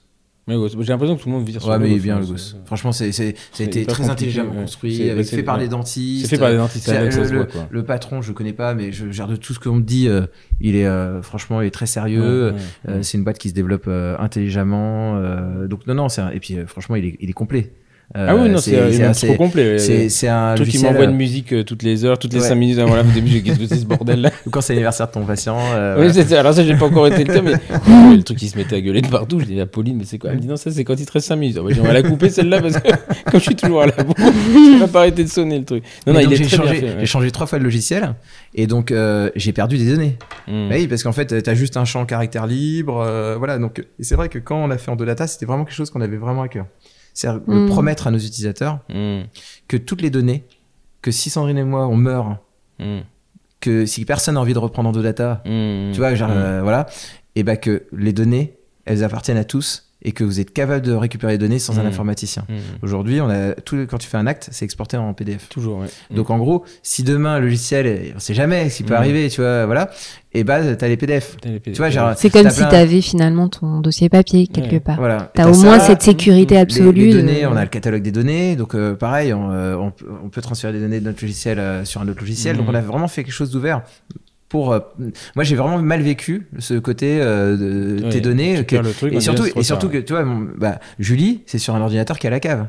Donc il est totalement euh, Ouais, cramoisi. mais t'as plus la licence, tu peux pas Ah bah, l'ouvrir. je peux pas l'ouvrir. Mhm. Donc euh, donc c'est à dire que genre, euh, si j'ai un procès, bon, euh, maintenant il y a prescription, euh, non même pas en plus. Mais euh, mais euh, je, je non je peux même pas aller chercher. Donc euh, donc ça c'est vrai que c'est le point qui est vraiment très négatif aujourd'hui euh, sur les logiciels, c'est le- que les données elles puissent être euh, Ouais, pérennes dans le temps, tu vois. ouais. Qu'on reste propriétaire donc de ces voilà. données. ouais. Donc c'est vrai qu'on a bossé. euh, Parce que les données, pour la- vous, pour l'instant, elles sont sur un serveur local. Elles sont que sur le serveur Absolument. local. Vous l'avez Ouais. pas en SaaS. Absolument. pareil. On voulait pas on voulait pas au démarrage. Voilà. Euh, on- ça, c'est- c'était nos copains, genre les, les- nos, nos- nos premiers euh, Ouais, ouais. partenaires, genre les gens qui ont acheté. euh, Mm. Qui nous ont fait confiance qui au nous ont fait début. confiance, et voilà.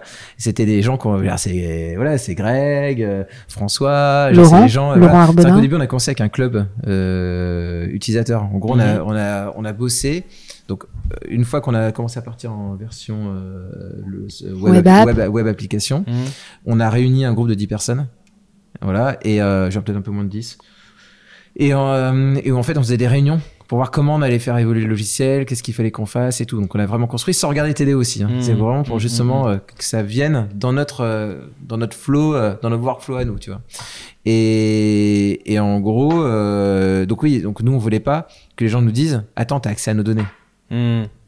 Tu vois, genre, t'imagines, genre, c'est. Voilà, on voulait pas que ce soit un outil de surveillance et que Voilà. les gens, du coup, C'est euh, c'est réglementé, euh, mais t'as toujours le se- risque. se- T'as toujours le risque. s'auto-limite de- de, voilà. de remplir de la frein, donnée. quand ou- vous avez con- demandé Alors, aux gens Tout à fait. Genre, Ouais. euh, y- y- non, mais, Au euh, début, aujourd'hui, ouais. je pense que les gens sont Ouais. plus habitués au cloud et à la sécurité de la Mm. donnée en dehors de leur propre on ordinateur. va clairement passer en SaaS. Mais oui, Mais- aujourd'hui, on va passer en SaaS, mais Ouais. à une autre époque, c'était moins sûr. Après, il y a plusieurs choses. C'est que la donnée, surtout la donnée médicale, on peut pas la manipuler Mm. n'importe comment.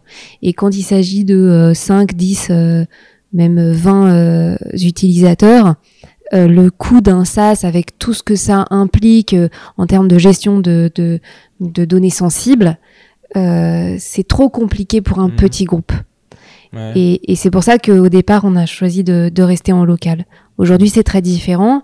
Et euh, le passage en SaaS, il, il semble ouais. évident. Et puis c'est aussi une- euh, aujourd'hui même, on, on ressent le passage en SaaS comme une sécurité parce que c'est la sécurité que la donnée est sauvegardée. Hmm.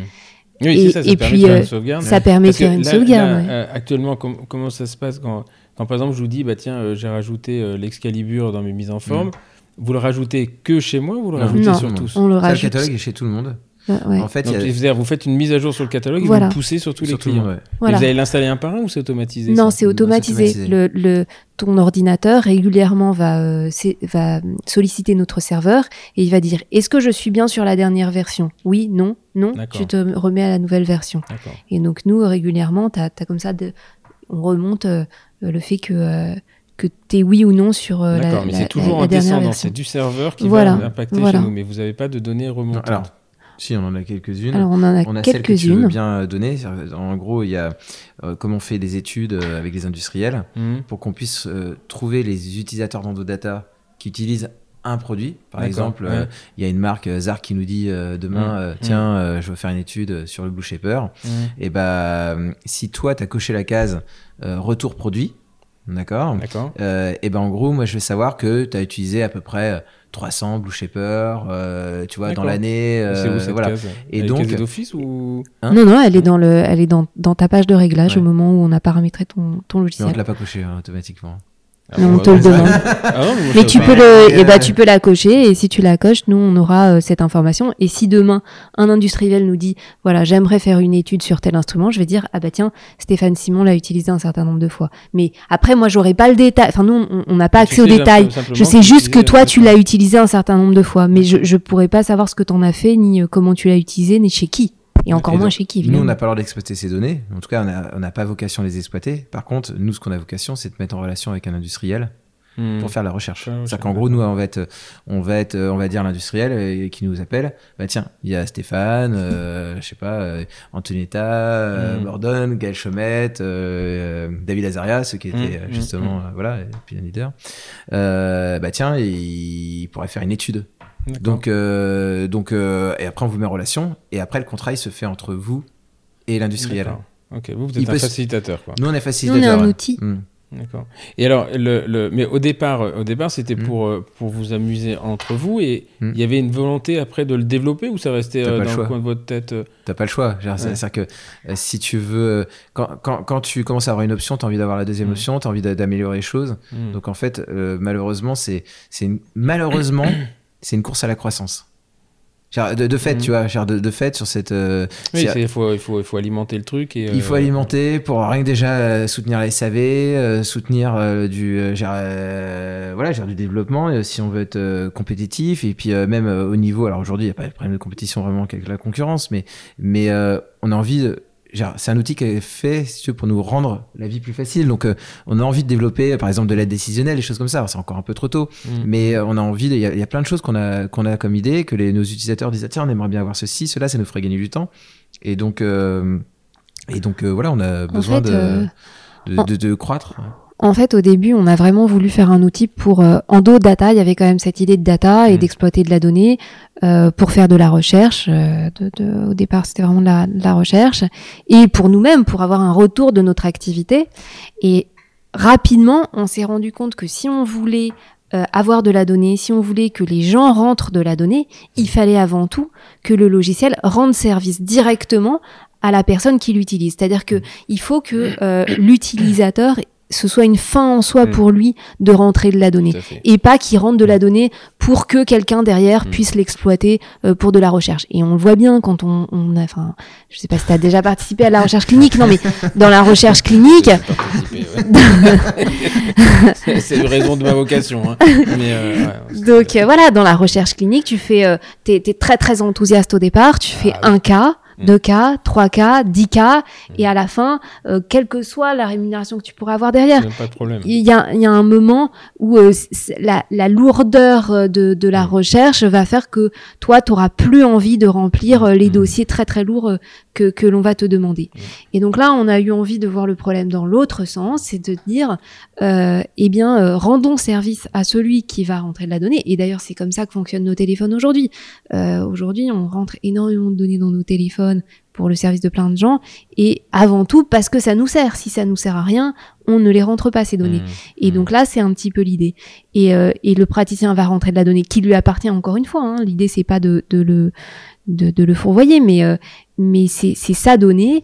Mais pour que la donnée elle soit bien hiérarchisée, pour que lui il ait un bon retour, même Oui, lui-même lui de, ça, euh, il faut que ça lui serve. Et donc là, on a voulu euh, créer un, véritable cocon numérique pour le praticien. Et on s'est posé la question de comment on peut accompagner, soutenir le praticien grâce à l'informatique à chaque instant de son exercice. D'accord.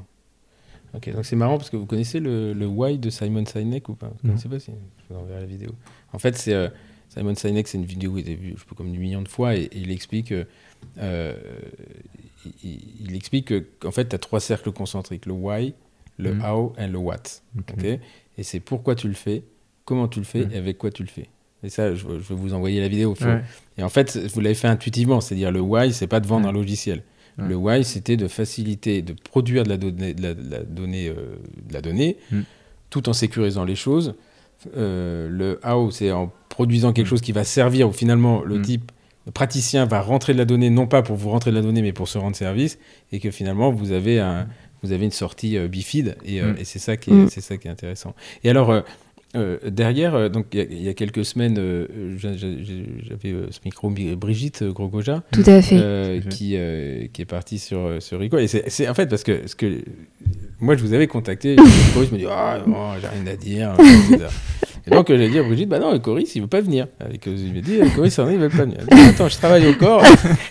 Là je t'appelle le lendemain, elle me dit Bon, on vient. Parce qu'elle m'a dit euh, Voilà, ils ont encore des trucs dans les tuyaux, etc. Donc euh, là, la première nouvelle quand même, c'est que vous allez passer au SaaS. Alors SaaS, pour ceux qui ne connaissent pas, c'est self- c'est Software as a Service, c'est-à-dire c'est euh, bah, après comme tout de beaucoup beaucoup d'applications qu'on utilise maintenant en ligne, c'est-à-dire que on passe par un navigateur et le logiciel tourne à distance finalement. Et, euh, et quand vous éteignez l'ordinateur, bah, il n'y a pas de sauvegarde à faire, il n'y a pas de, enfin voilà. Donc ça c'est très, euh, c'est très, euh, oui, c'est- la mode. C'est la mode. juste- ouais. Et c'est surtout euh, parce que là vous êtes en web app en Ouais. fait. Mm. Et donc ce qui Donc, fait on, est que vous déjà pourrez prêt. on est déjà prêt pour le SaaS quasiment. Déjà, quasiment. Et, et Mm. surtout, vous pouvez le même le transférer en application téléphone.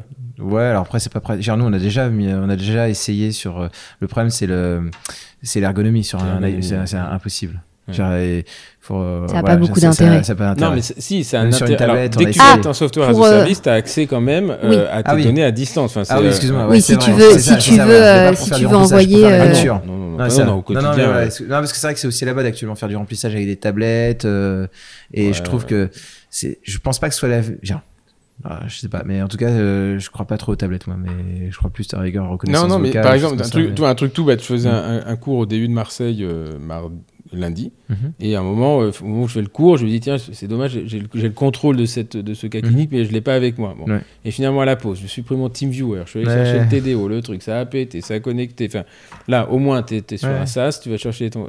C'est des trucs de luxe, hein. Mais effectivement, c'est la- l'avantage du SaaS par rapport au, Après, euh, au Sur le. SaaS, tu as, quand même donc, des, des contraintes. Tu as deux contraintes sur le SaaS. Tu as la contrainte du stockage et donc euh, du prix de la donnée. Ouais. Et ça, c'est une sacrée contrainte. Ouais. Et en fait, ça va aller. Que, le deuxième contrainte, c'est le débit. C'est le, le canal, euh, c'est-à-dire que quel est le débit. Et donc, en fait, on- c'est le- la vraie problématique, c'est les CBCT. C'est c'est est-ce que tu sauvegardes ouais.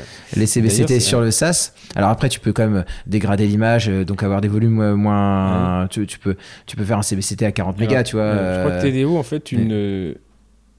Tu ne, tu ne télécharges pas. Parce que TDO, il y a une. C'est pas un SaaS, mais c'est une Mhm. mise en. Enfin, c'est une synchro. C'est en. en- en- comment C'est une sauvegarde. C'est un miroir. C'est pas une, sau- ouais, c'est pas une miroir, c'est vraiment une sauvegarde. C'est-à-dire qu'en fait, il est. Ton serveur est, est en miroir, c'est exactement ça. Il est mirrorisé avec un serveur à distance. Mhm. Ce qui fait que, par exemple, les patients peuvent mettre à jour leur dossier administratif et automatiquement c'est mirrorisé Mhm. sur le tien. Mais ça vient pas Mhm. directement dans ton serveur. Donc ça, c'est intéressant. Et donc, il y a, il y a 10 ans, euh, tu ne, tu- quand tu synchronisais, tu faisais ta sauvegarde, tu ne synchronisais que de la data. Donc, euh, il n'y a pas grand-chose Mhm. finalement. hein, c'est Ouais. du, du 1-0. Non, mais ça sert à rien, ouais. Et là, maintenant, tu synchronises tout, les images et les trucs, mais ils, te- ils interdisent les, les codes BIM. Ah le- c'est- ça va être le vrai, code euh, vrai 500 Nardaguerre. mégas, hein. Ouais, bah ça, dé- ouais, ça dépend lesquels, mais, euh, mais oui, si tu veux un. Ouais, c'est Tu prends le DICOM euh, d'un- d'un bon, d'un- d'un grand champ, c'est Hmm. Ouais. t'as rien moins de 500 mégas. ouais. Ouais. Donc ça, c'est la, la- ok, c'est la donc, première chose. donc c'est les, c'est ça, on va dire, c'est les contraintes techniques, voilà. Et puis si t'as plus d'internet, euh, voilà, mais il y a des Mm. solutions. hein, genre, a, euh, par exemple de d'être redondant euh, chez toi sur euh, Mm, sur mm. le serveur, euh, voilà. Mais c'est vrai qu'il y a des petites, coin- ça paraît bête, Mais c'est quand même du boulot. Genre pour passer en SaaS, ouais c'est quand même euh, ouais, et puis euh, même légalement sur. Mais euh, par contre, quand tu fais une mise à jour logicielle, tu l'as fait pour tout le monde en fait. Finalement, c'est transparent. Ouais, tout à euh, fait, oui, mais finalement Ouais. aujourd'hui ça se ouais, passe ça se passe comme ça. ouais. Mm.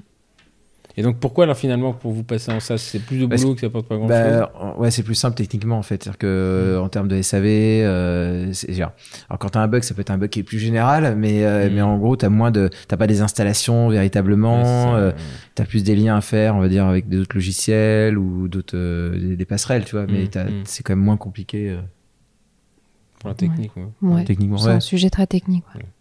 Et donc, euh, tu disais tout à l'heure euh, euh, que c'est ton cousin, hein, c'est Jérémy, Tout à qui fait, sort de, ouais. sort de prépa. Bon, il développe. euh, euh, et, euh, et à ce moment-là, lui, il intègre une école de- d'ingénieur. Voilà, tout à fait. Donc et il en a parallèle, fait. il a trouvé son premier job d'été, quoi. Ouais, Tu seras rémunéré dans 5 ans, peut-être. On t'achète un iPhone par an. C'est un peu ça. Euh, ouais, il a fait les mines. euh, Ah oui. Ouais, les mines Paris, ouais. Les mines de Paris. Et, euh, et en parallèle de son école, donc euh, il, il- voilà, le soir, le midi, euh, il code quoi. Et puis je crois que pour les développeurs, le code c'est parfois même euh, Ah, une drogue aussi, donc, euh, enfin voilà, il y a mis, il y a vraiment mis tout son cœur et euh, et je pense qu'on le ressent même dans l'ergonomie. On a beaucoup discuté, on a beaucoup échangé. Mm. Et ça, c'est c'est vrai que euh, parfois euh, des projets familiaux aujourd'hui, à, une certaine époque, c'était très valorisé. Aujourd'hui, parfois, c'est un peu vu Mm. comme euh, moins bien, en tout cas. Mais euh, je pense que euh, sur ce projet-là, sur ce moment-là, ça a été, euh, ça a été vraiment une force pour nous parce Sans que lui. euh, Mm. Endodata n'existerait pas. ah oui, non, mais c'est sûr. Sans lui, Endodata n'existerait pas. euh, Il a eu une intelligence de compréhension de nos besoins, cette euh, capacité à bosser avec nous. Genre, on a quand même bossé. euh, souvent Voilà. je dis, j'ai appris l'endodontie dans le lit euh, parce que Mm. j'ai rencontré euh, Sandrine Mm. et, et c'est voilà, j'ai appris l'endodontie beaucoup avec elle, avec ton livre, euh, voilà, avec d'autres livres. Je suis très flatté de savoir vous dormez avec mon livre. non, non, mais c'est vrai que j'ai appris l'endodontie comme ça, et puis avec euh, même avec François, Greg, euh, voilà, par, par ce compagnonnage. Mais euh, Endodata, ça a été aussi euh, fait dans le lit. Hein. C'est-à-dire, ça a Mm. été euh, des, des réunions. non, mais c'est c'est Non, mais avec une vraie itération. C'est-à-dire que non, mais c'était des réunions et des réunions et des réunions le soir où Et- à 22h, on appelait Jérémy et, euh, Voilà. et on bossait. C'est pour ça que je dis dans le lit, on était dans le lit Mm. et, on, et on discutait de comment on allait faire tel truc comment- et on testait le lendemain euh, au cabinet et hop, on Voilà, il y Il y a une vraie idée d'itération. Mm. Et je pense que Jérémy, lui, il s'intéressait vraiment à comprendre Les attentes. ouais. voilà notre besoin et à nous faire une proposition ergonomique aussi c'est-à-dire que Jérémy lui il calculait le nombre de enfin il, calcule le nombre de clics qu'on va Mm. faire pour chaque action et, C'est assez voilà. rare qu'un euh, développeur s'intéresse à l'UX quand même. hein. voilà Ah oui. en général, c'est- les mecs, c'est. euh, les mecs euh, disent, ouais, euh, m'en Ouais. fous ton truc. euh, mais effectivement, euh, bon, il y, a il y a encore deux, trois trucs. Alors, ce qui est compliqué, c'est qu'effectivement, il faut. L'UX, c'est l'organisation. Enfin, on va Mm. pas entrer dans l'état, mais c'est très difficile, à mon avis, de, de satisfaire tout le monde. Ah alors après ça c'est un autre sujet mais effectivement mais alors pour le pour l'UX c'est vrai. Mm. mais même pour les formulaires pour euh, pour qu'est-ce qu'on va mettre dans le logiciel Mm, mm. Euh, nous, euh, comme, comme l'a dit Coris, au départ, on, on a, on a distribué le, le logiciel sur un cercle d'amis. Mm. Et, euh, et même des gens, tu vois, euh, je te disais, enfin, par exemple aussi Claude Ando, euh, avec Mm. tous les gens avec lesquels on travaillait, et même si le groupe, on a toujours été, euh, enfin, travaillé ensemble depuis très longtemps, eh bien, on, s'est rendu compte que concrètement, on avait des organisations Mm, qui étaient différentes et des préoccupations et des façons de voir les choses finalement un petit peu différentes dans la pratique et, euh, et, et, et avec des attentes différentes et à un moment il faut trancher et ça c'est ouais. ça c'est pas facile Et, euh, et comme tu disais là, on peut pas plaire à tout le monde. Et c'est, euh, tu vois, par exemple, Mm. il y a des, il y a des, euh, des raccourcis. Moi, quand tu as des façons de faire euh, sur un logiciel ou un autre d'ailleurs, que tu transposes, tu, en fait, tu gardes des réflexes. Mm. Et moi, le scroll est un truc qui me fatigue. Voilà, et là- Donc, euh, je suis oublié. Donc, en fait, quand tu vas sur mon Data, Ouais. il n'a rien à voir avec celui de Pauline. Ah oui. Parce que moi, j'ai réduit euh, tous les produits que j'utilise pas. je- je- Ouais. Même le truc que j'utilise rarement, à la limite, je me dis, bon, j'irai le rechercher. Mais Ouais. finalement, tu aperçois que tu vas utiliser 3-4 produits à chaque Ouais. fois, etc. Pauline, elle a tout. Des fois qu'elle est le. Ah, ça, ça, peut servir. euh, Voilà. D'ailleurs, c'est assez marrant parce que euh, Jérémy, la, la- la première fois, je sais plus, il y avait une histoire de, de Twain ou je sais pas quoi. Mm. Et il arrive, il dit Oh, vous êtes mis en mode sombre. J'ai Ah dit, oui, les pro-. J'étais le premier. Je voyez, ouais, vous avez pas fini d'apprendre avec moi. et en fait, il m'a dit Ah oui, je savais qu'on avait le mode clair et le mode sombre, mais c'est la première fois que je le vois en mode sombre. voilà. Et l'autre jour, j'ai voulu le remettre en mode clair. Je dis Bah, ah non, non, non j'ai resté en mode. Parce que j'aime la- les radios, je trouve que c'est plus Et c'est facile. plus écologique. ouais. Ouais. Ah, à plus, ouais, Ouais. tu vois. Ça, ça va être mon Côté euh, écolo bobo. Mais euh, non, non, mais c'est vrai que c'est. Alors, c'est vrai quand on voit en data, on peut se dire c'est juste un formulaire, mais euh, il y a quand même en dessous euh, beaucoup d'interactions, si tu veux, entre entre des cases. euh, donc il y a quand même. euh, D'ailleurs, quand je vois Logos, souvent je me dis le temps qu'ils ont dû passer, parce que quand même Logos c'est un modèle en termes en termes d'interaction, euh, Mm. tu vois, de justement euh, sur le paiement, sur les devis. que Tu vois, Mm, d'ailleurs c'est eux qui ont mm. réussi la, la meilleure euh, transition euh, sur la nouvelle nomenclature là, qui est Mm. plus nouvelle, mais Mm, voilà. mm.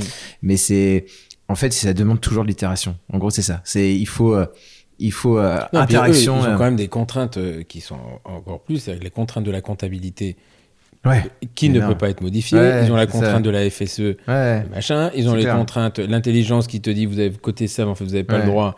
Ça, c'est, euh, euh, Maintenant, ce qui est, ce qui est intéressant dans, dans, dans, dans Dodata, euh, c'est ce côté où en fait il y a une automatisation d'un certain nombre de choses. Ouais. Et ensuite, tu vas faire la différence avec ton clic. Ça, c'est vrai que Ouais. c'est assez, c'est très agréable.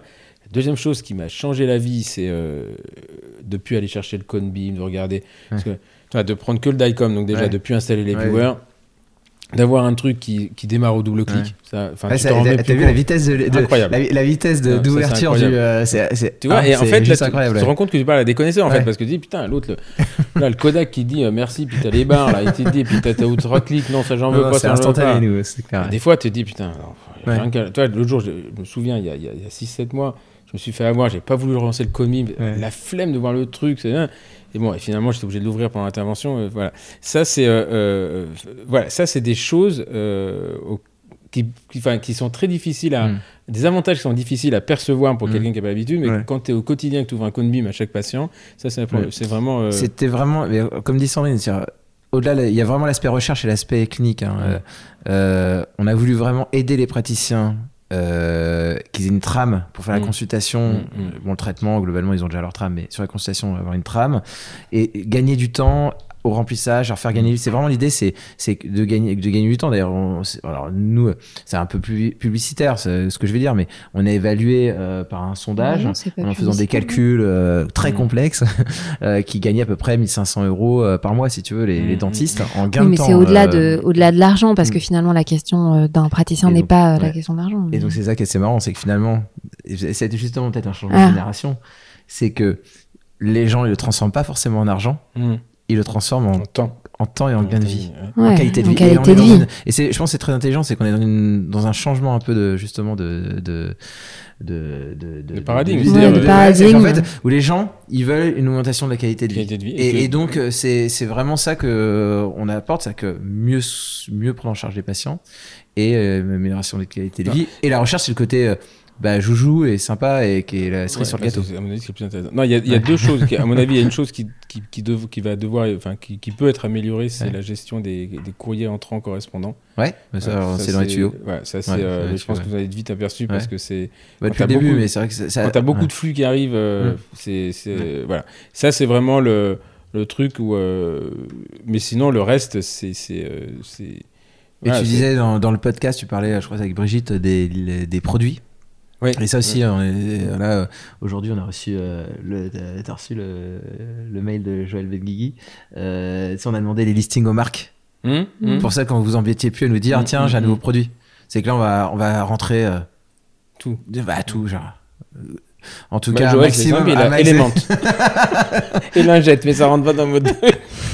non, il y a, y y Zenflex, c'est le nouvel livre, là. Il y a Zenflex, Ouais, ouais. Euh, et- ils sont dedans, non? Il me semble que je les ai vus, non? Euh, je sais pas si. Ouais, c'est possible qu'elles y sont. C'est possible qu'elles y sont, ouais.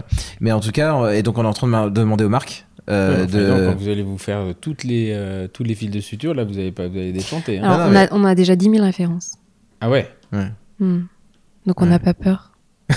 Mais attends, mais 10 000, ça veut dire que moi j'ai 10 000 références. Non, parce qu'en fait, alors, il y a les versions qui avancent euh, pas en même temps. Parce qu'il y a des alpha-testeurs, des bêta-testeurs. euh, Il y a des, il y a l'implanto qui est en train de sortir. Donc en gros, on, a, on est en train de. Et Ah ouais, après, on fait émerger. En euh, fait, si tu veux, on fait émerger Ah oui, les, quand vous les avez 10 000 versions. références, c'est pas que l'endo. Vous avez l'implanto. Ah. Oui, là, l'implanto, c'est c'est Ouais. bien compliqué. Bah, en fait, c'est l'implanto et un peu cette, euh, cette croissance qu'on a en endo qui, a, qui nous a, on, a, on a dit bon bah voilà on peut plus fonctionner sur ce Mm. système là mm, il faut mm, qu'on fasse rentrer euh, il faut qu'on demande aux marques et les marques finalement jouent le jeu Bah oui. c'est Bah, elles ont ouais, tout intérêt. c'est vrai tu pourrais- non mais ouais je- Bah, elles ont tout intérêt. Tu apparais de, de leur offre un catalogue. ouais non c'est vrai. donc, euh, euh, euh, l'implant. Pourquoi vous partez sur l'implanto? C'est que vous avez fait des jaloux ou? Ouais. Ouais. On a. Ouais, il y a ça. Il y a... euh, oui, vas-y, vas-y. Non, bah c'est vrai que euh, euh, les, les, les implantologues euh, nous ont beaucoup demandé euh, d'avoir le même pour eux, parce que finalement, effectivement, hein, il y a des La endos- première, des implantos euh, qui travaillent dans le ouais. Tu vois, Ouais. il dit Ah, moi, je veux le même. euh. Donc euh, effectivement, la, la, la, la, la première chose qui attire finalement les utilisateurs ou les futurs utilisateurs, ça va être le fait que le compte rendu soit fait Mmh. automatiquement. Ah, ça, c'est euh, vraiment la chose qui va euh, motiver à passer euh, à l'usage de ce logiciel. Et finalement, avec le temps, les gens euh, l'utilisent évidemment pour ça et parce que ça leur fait gagner du temps, mais aussi parce qu'ils sont beaucoup mieux organisés dans euh, le, le recueil de la donnée au moment de, de la consultation. Par exemple, moi, je sais qu'avant d'utiliser EndoData, je, je notais dans mon dossier ce qui Mm. était remarquable, à savoir euh, si un test était positif, je le notais. Tous les tests qui étaient négatifs, je les Mm. notais pas parce que c'était trop long. Et finalement, quand le patient revient un an plus tard, bah, je me disais, est-ce que je l'ai pas noté Oui. parce que Oui, c'était négatif ou parce que je l'ai Mm. pas no- ou parce que j'ai oublié ou parce que je l'ai pas testé Mm, mm, et là, le fait que ben tu remplisses tous tes tests, tous tes examens en un clic, tu remplis beaucoup plus de données, y compris les, les choses, on va dire normales. Et bah quand tu ça fait un an, toi c'est pas encore le cas, mais quand ça fait un an que tu revois tes patients avec ce logiciel, tu te rends compte que la prise en charge, eh ben elle est meilleure et le suivi il est meilleur. Et même au niveau du diagnostic, ben il y, a- il y a des gens qui disent ça. Le, le diagnostic sort de, de l'écran Ouais. finalement une fois que tu as tout posé ça te donne un recul le microscope, ça te, ça, te- ça te donne un zoom, là, ça te donne un inverse, un recul sur ton, sur ta pratique. alors, là, et, euh, Parce que autant l'endo, euh, les itérations, etc., bah, vous étiez deux endodontistes, donc vous Mm. saviez, euh, il y en avait un qui développait et vous, vous saviez. Mais les implantos, euh, en implantologue, enfin, Ouais, implanto, je je sais pas si. euh, N'y connais rien. Bah, oui, c'est ça le truc. C'est, Ah oui, comment vous allez donc rechercher, là, euh, comment vous allez trouver les liens intéressants et intelligents. Ah bah alors là, on a, on a, on a associé quelqu'un, euh, Ah oui, il y a voilà, hein, donc de il y a, y Emmanuel Guy qui est euh, paro-implanto à Paris, qui est une ancienne assistante de, de Paris 5, euh, qui, est, qui a été présidente de la SFPIU à Paris, Mhm. et qui, euh, et qui euh, sur le modèle donc d'EndoData, hein, euh, a développé avec Dorian Chacun les formulaires euh, pour l'implantologie. Ah oui, Voilà. tout, ce qu'il y a, le diagnostic, le truc, le Exactement, machin, vous avez- exactement. beaucoup plus Et c'est euh, Ouais, et c'est pense, beaucoup ouais. plus Ah, vaste. moi, je m'attendais pas, moi. Ouais. Moi, je m'attendais pas à ça, mais c'est vrai qu'ils ont. pas très étonné. Hein. Ouais, mais Ouais. moi, je m'attendais pas à autant de complexité. Ouais. Parce qu'en fait, il y a toute la greffe, il y a toute la gestion euh, reconstruction osseuse. reconstruction. Il y a tout la- il y a quand même de l'implanto, genre, il y a de la, excuse-moi, de la paro, il y a un peu d'occluso, tu vois, il y a quand même, euh, alors nous on a un peu d'occluso en endo, mais qui est Mm. pas encore hyper développé, mais euh, on- je pense qu'on développera un peu plus. Mais euh, eux, ouais, La ils ont, et après ils ont la prothèse derrière. derrière, Mm. la maintenance, la pari-implantite. Donc en gros, on est retrouvé sur un modèle qui était quand même euh, plus dur à, on s'y attendait pas. Genre, moi je m'y combien, attendais pas. combien de développement ça? Combien de- combien Là, ça fait un an. Un an. Ça fait un an. Mais Ouais. un an, euh, Un- à- une bonne année. hein. à- Ouais. C'est-à-dire qu'ils ont récupéré tout notre, euh, Vous tout récupérez notre- le noyau quand le même noyau, Voilà. ouais, carrément. Et puis même, la- on a des systèmes de construction. euh, Jérémy a, a- a mis au point des systèmes euh, justement de d'éditeurs de code. C'est-à-dire qu'en gros, euh, Manu et Dorian, elles, elles, elles étaient avec un logiciel, une sorte de PowerPoint, Mhm, tu vois, mhm, euh, mhm. voilà. Et en fait, elles étaient en train de construire le, le logiciel. De elles éditaient des, elles éditaient des lignes de code. D'accord, voilà. Euh, ouais, ça, ça aussi, elle savait, mais, mais en fait, et donc, le- voilà, sans, sans, coder quoi. Sans coder. Sans et euh, une sorte de no-code. C'était, je sais pas si Mm, mm, peut parler de ouais, low-code, ouais, no-code, mm. tout ça. Et, euh, et donc, euh, et donc lui, euh, après, il avait. C'est vrai que c'était, la- c'est, c'est, c'est la force de Jérémy, c'est que. Bah, il est là en direct. C'est, rare d'avoir le CTO, développeur, Hmm. et qui soit avec toi et qui connaisse sa dentisterie. Genre, euh, euh, Pourquoi qu'ils se mettent au marketing C'est le mec non, sa, sa mère, sa, sa mère, et, elle faisait justement de tout ce qui était, euh, ouais, genre, du marketing. Ouais, les et tout ça. designers. Bah, genre, il a vachement genre, euh, aidé sur le, sur le design du logiciel, les couleurs et tout ça. Genre, euh, Jérémy et sa mère aussi. Et lui, là, là, Jérémy, il est full-time? Ou il finit ses Ah. études là Non, il a fini ses études. Alors Jérémy il a fini ses études, Ouais. Jérémy il a, il a aussi en parallèle de ça euh, eu d'autres expériences professionnelles, hein, parce que Ah ouais euh, ouais, il, a des, ouais, il a des grandes journées, des grandes nuits, je sais pas. Et, euh, et puis euh, et puis maintenant, euh, bah là il, il, il- il est là, mais c'est vrai que pour tout ce qui est petit code, maintenant on- Hmm. il délègue des choses de, D'accord. de- Vous avez des freelances ou Voilà. vous Ouais, avez- ouais, ça. Mais en fait, il, est, en, il, est, il est devenu CTO d'une certaine façon. Tu vois, genre, et voilà. ouais, et, ouais. euh, et il code s'il faut. Et, Mais euh, ça reste son. euh, Là, il le fait. un- euh, Non non, et là il a un autre, enfin Il a un il, autre il va ouais. il va trouver un autre job. ouais. Ah, donc là, il était full-time, il sort du full-time. Là. Voilà. Donc, euh, donc voilà. Donc, euh, non, le, euh, c'est vrai qu'on a, eu- on a Et une pour- chance, pourquoi Alors, il faudrait peut-être lui poser la question c'est il pense avoir fini le- l'histoire ou Ou c'est parce Non, non, non, non, je pense euh, que euh, ça fait longtemps qu'il fait ça. euh, hmm. et, Ouais. Et, et- Depuis le début, il voulait faire plutôt, euh, tu vois, de l'écologie ou les. Sais, c'est les dents, les dents ne c'est- s'y pas, les Ouais. dents n'étaient pas euh, sa destinée euh, d'origine. C'était Après, c'était 15 euh, jours. hein. C'était, Ouais, il nous a dit on fait ça 15 pour, jours. pour 15 jours. 15 jours, ça. ça- Donc, cinq ans euh, plus tard, euh, voilà, ouais, mais ouais. il est toujours là et c'est quand même lui qui a tout créé, qui a, qui a écrit toutes les lignes du code que l'on a aujourd'hui. Donc Mm. euh, il est là et il est encore. Ah, Le risque, c'est de faire rentrer quelqu'un d'autre là. Vous savez que le On a- Bah, c'est pas le risque, c'est le jeu, hein, parce jeu, que de toute façon, à un moment, quand on grossit, c'est euh, c'est les divas les mecs. Hein. C'est euh, Ouais, ouais, ça, en ce moment, c'est. Mais c'est c'est tout le toute la, la, la suite d'Andodata, justement, là, actuellement, c'est ça. c'est- Parce que là, vous êtes, vous êtes en société maintenant. Vous- Alors depuis le depuis, début. depuis, le début, début, ouais. Ouais, donc Depuis le début, on a fondé une société. un- ouais, Ouais. c'est donc Mais- derrière, il y a toute la compta, il y a toute la gestion. Ouais, tout le- absolument. Bah, on a un comptable. Non, non, on a, on a des On a un comptable et celui commissaire au compte, mais ça, moi, Camille, elle m'a expliqué que ça se passait pas comme ça. hein. C'est que moi, mes tickets de merde de, de taxi, elle m'explique que, euh, voilà, il faut. euh, Non, non, mais il fallait, il fallait qu'on structure la boîte dès le départ, si tu Mm. veux, euh, même dès le début. Tu on aurait pu faire, une, on a hésité à faire une association, euh, tu vois, j'en avais plusieurs modèles, et on est, on est parti donc sur, sur une entreprise, euh, tu vois, classique. SS, quoi. Voilà, exactement. Mais, euh, mais oui, et donc, non, mais là, actuellement, la, la suite dans Data, c'est, c'est, c'est, vraiment la structuration de la boîte. On, Mm. on est euh, dans du scaling pour être Mm. capable d'accueillir plus de personnes. euh, voilà, donc Parce que là, vous êtes, vous êtes traduit a- en combien de langues Euh, là, on est traduit en quatre langues. alors, on a italien. Enfin, On français, a anglais déjà, français, italien et espagnol. anglais, et anglais, on a quand même le, on a l'anglais américain et l'anglais, euh, non, c'est, c'est, pas ça le va. même. et moi, j'ai traduit TDO en français. D'accord. Ah oui. euh, ouais, bah oui, ils l'ont pas-. Et pas mis, euh, c'est pas en français? Si. Ah, t'es deux en Alors, français? TDO, le, le- t'as deux choses. Les, les champs variables sont en français. Tu peux les avoir en français. Ah, d'accord. Parce qu'en fait, leur problème, c'était ils n'en rien à foutre de la France. hein. Je crois qu'on est 6 Ouais. ou 7. mais c'était le Canada. Ah oui, oui. Et que le Canada, là, c'est sensible, euh, Ouais. le, le truc. Donc, en fait, la- le, le noyau est en anglais. Par Ouais. contre, tous les champs, euh, tous les champs, les points diagnostiques. Parce que, Mm. en fait, dans DDO, quand tu, tu, cloches- tu coches les trucs, et à la fin, il Mm. te fait des phrases. Ouais. Voilà. Et le problème, c'est que bah, euh, mets diagnosis, machin, Ouais. ça passait pas. Donc, euh, oui, je me suis tapé, je crois, il y a une trentaine de pages d'Excel euh, Ouais. avec toutes les maladies pour le questionnaire Ouais, médical, bah, etc. etc. Bah, nous, ouais, nous aussi, c'est. Mais là, on va le traduire en allemand et en portugais là, bientôt là. D'accord. Et pour l'en- pour l'endo. Après, euh, l'implanto, euh, ça va se faire après.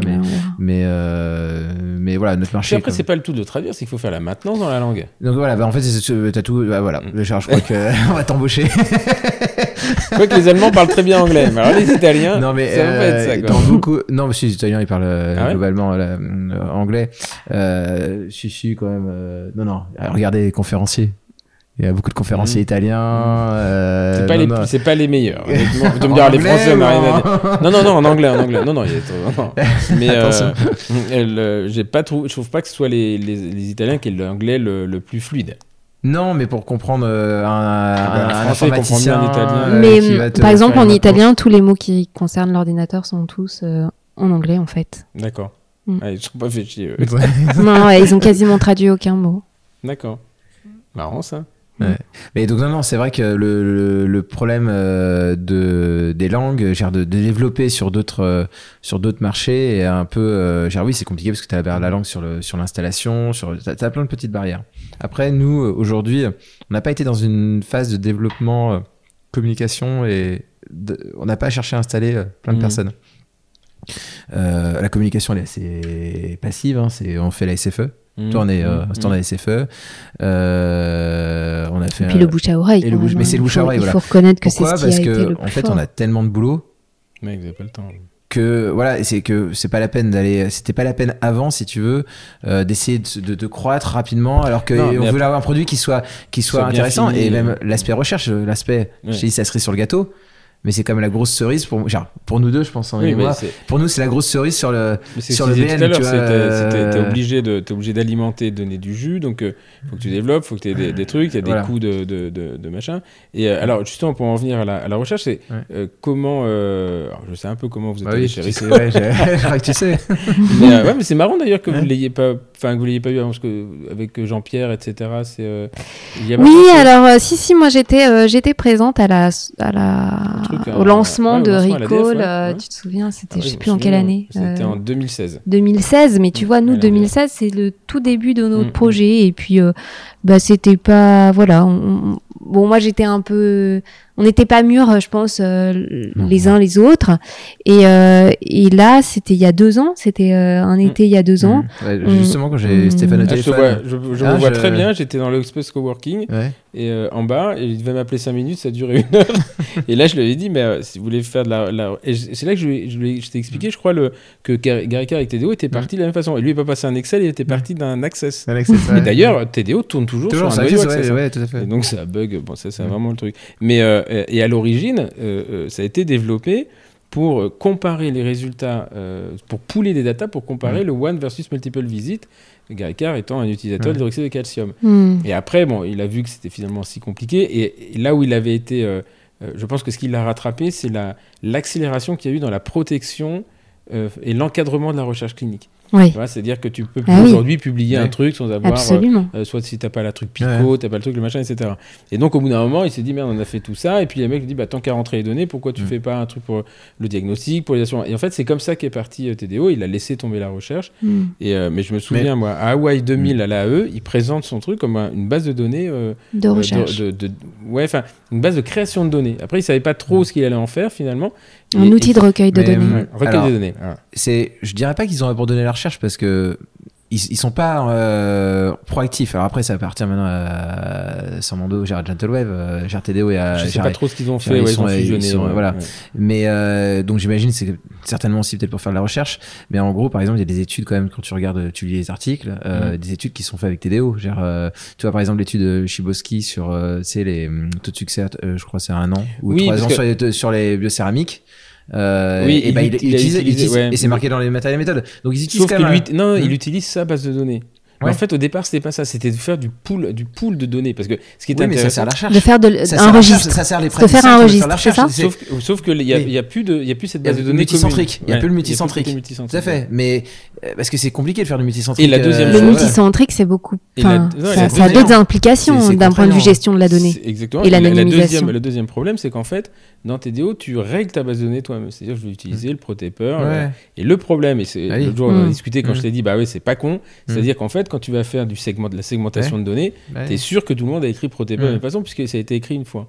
Alors que, euh, euh, et toi là, on termine l'étude de, de septodon de comparaison de bioroute euh, injectable, bioroute machin. Et effectivement, le truc, c'est un truc tout con. À un moment, il C'est pas secret ça? Non, non, non, non, euh. Je pense que c'est hein. marrant parce qu'il y avait un congrès à la SFE et il y a un américain qui a commencé à montrer. euh, Ah bah, les, Américains, bah, ils sont sortis, ils ont sorti le truc. Ouais, mais c'est mais c'est- secret le matériau. Il existe aux États-Unis. Mais euh, les, bon, bon, résultats me permettent de dire que c'est pas secret. On coupera. Non, mais ce que je veux dire, c'est que en fait, tu te rends compte que le CRF qui est fait par un, arc ou un machin Mm. comme ça, un moment, il te met du champ libre. Et là, et, et la truc con, tu vois, Ouais. c'est Oui. euh, quelle, quelle, quelle solution anesthésie avez-vous utilisé? Toi, tu vas mettre articaïne, un 100 Mm. millième. Mais est-ce que tu mets le double tréma sur le i Est-ce que Mm. tu mets un 100 millième adrénaline? Moi, j'ai mis Mm. chlorhydrate d'articaïne. Ouais. Donc, ils n'arrivent plus à pouler. Tu vois. Ouais. Ah oui. Inversement, à chaque fois que tu fais un truc, oui, mais moi j'utilise la septanèse, moi j'utilise du machin, etc. Mm. etc. Donc euh, euh, c'est là où c'est euh, c'est c'est intelligent d'avoir. Ok, c'est un peu contraignant pour nous parce que des fois on dit putain, ben, j'ai envie de le Mais ça va rajouter. changer ça, je l'ai dit. Ouais. Mais euh, ouais, mais inversement, c'est voilà, s'il y a toutes les données, s'il y a tout Ah oui, dedans, c'est- c'est l'idée, Sinon, ouais, on va rentrer des catalogues et puis tu, tu taperas le nom et tu le trouveras. Alors, il y aura certainement un produit. Ce qui, ce qui va être embêtant, c'est euh, toi, tu reçois un nouveau produit qui vient, euh, qui a été fabriqué, Oui, je sais mm, pas, mm, mm, fin fond de la jungle. Mm. Bon, t'aurais qu'on t'avait pas le droit, j'ai un norme. CE, euh, voilà, mais, mais c'est vrai que ça va être, ça va être plus, euh, voilà, mais et avec l'UDI, ça va simplifier les choses aussi. Ouais. C'est avec la- L'UDI, euh, c'est quand même. c'est juste quand même, ça arrive peut-être bientôt. Pour hein. rappeler ce que c'est l'UDI, c'est Ouais. le numéro européen qui Numéro va être mais ça arrive- obligatoire. Ça arrive quand C'est obligatoire. Ah bah c'est de des classes. 2020 voilà Ouais. et puis c'est à partir de 2023 ça va commencer à être obligatoire pour certains produits et jusqu'à De toute façon, 2025. remarque, on va en perdre tellement des produits avec ces conneries-là. C'est que- ça. Ah oui, il y aura, c'est- plus que 10 produits. L'hypochlorite, on va finir au DAC1, ça continue. Parce c'est- c'est que l'hypochlorite 5% va être Ouais. interdit. Mais il paraît Enfin, que Tout le, à fait, ouais. le- par exemple, le M4, euh, euh, tu vois, le M4 de Cyber Nando. Euh, c'est Ah, oui, l'instrument qui fait justement Ah, une sorte de c'est- réciprocité. Moi, je l'adore. Mm. Tu sais, pour euh, quand je vais passer une butée manuellement, Ouais, ouais, ouais. pour euh, après euh, rattraper. La tu sais, M4 and Peace. et, ouais, et, euh, ce, cet instrument, moi, je, je, je le kiffe. Et bah, ça y est, ils ont arrêté de le commercialiser euh, Ouais, en Europe ouais. parce qu'ils veulent plus avoir. Des- pour- D'autres Ouais. que tu connais très très bien, euh, Ouais. FFDM, là, je sais pas si Ouais, tu ouais, le, le- truc. La trousse de Gonon, on serre Ouais. les fesses. Hein. Ouais. On n'est pas sûr qu'elle passe, le, Ouais. qu'elle passe le truc. Quoi. Donc, euh, Alors peut-être juste pour rappeler pour ceux qui, euh, les auditeurs qui savent pas tellement, euh, il y a à peu près un an, en Et les mai auditeurs 2021,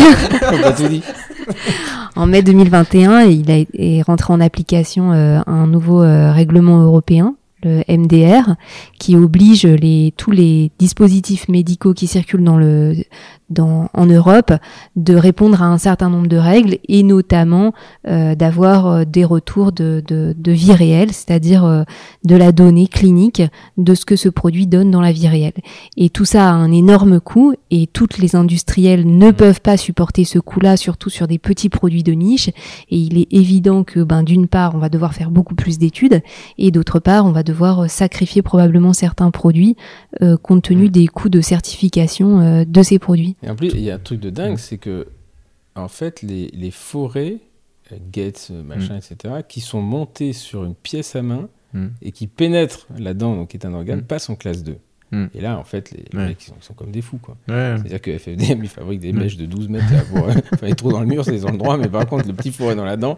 Et euh, donc ouais, là, c'est quand même différent. genre, Non, non, mais, bon, ça, pose mais un, ça pose un, Non, non, mais- un- vrai ah, mais c'est un problème. vrai hein, problème pour, dans. Ça va être. truc on- dans on- guidé, etc. Ça, à mon avis, ça passera, ça va passer Ah à bah, la trappe, cette histoire. Non, mais c'est. euh, ouais, bah, on va tous aller vers la navigation, petite guidée.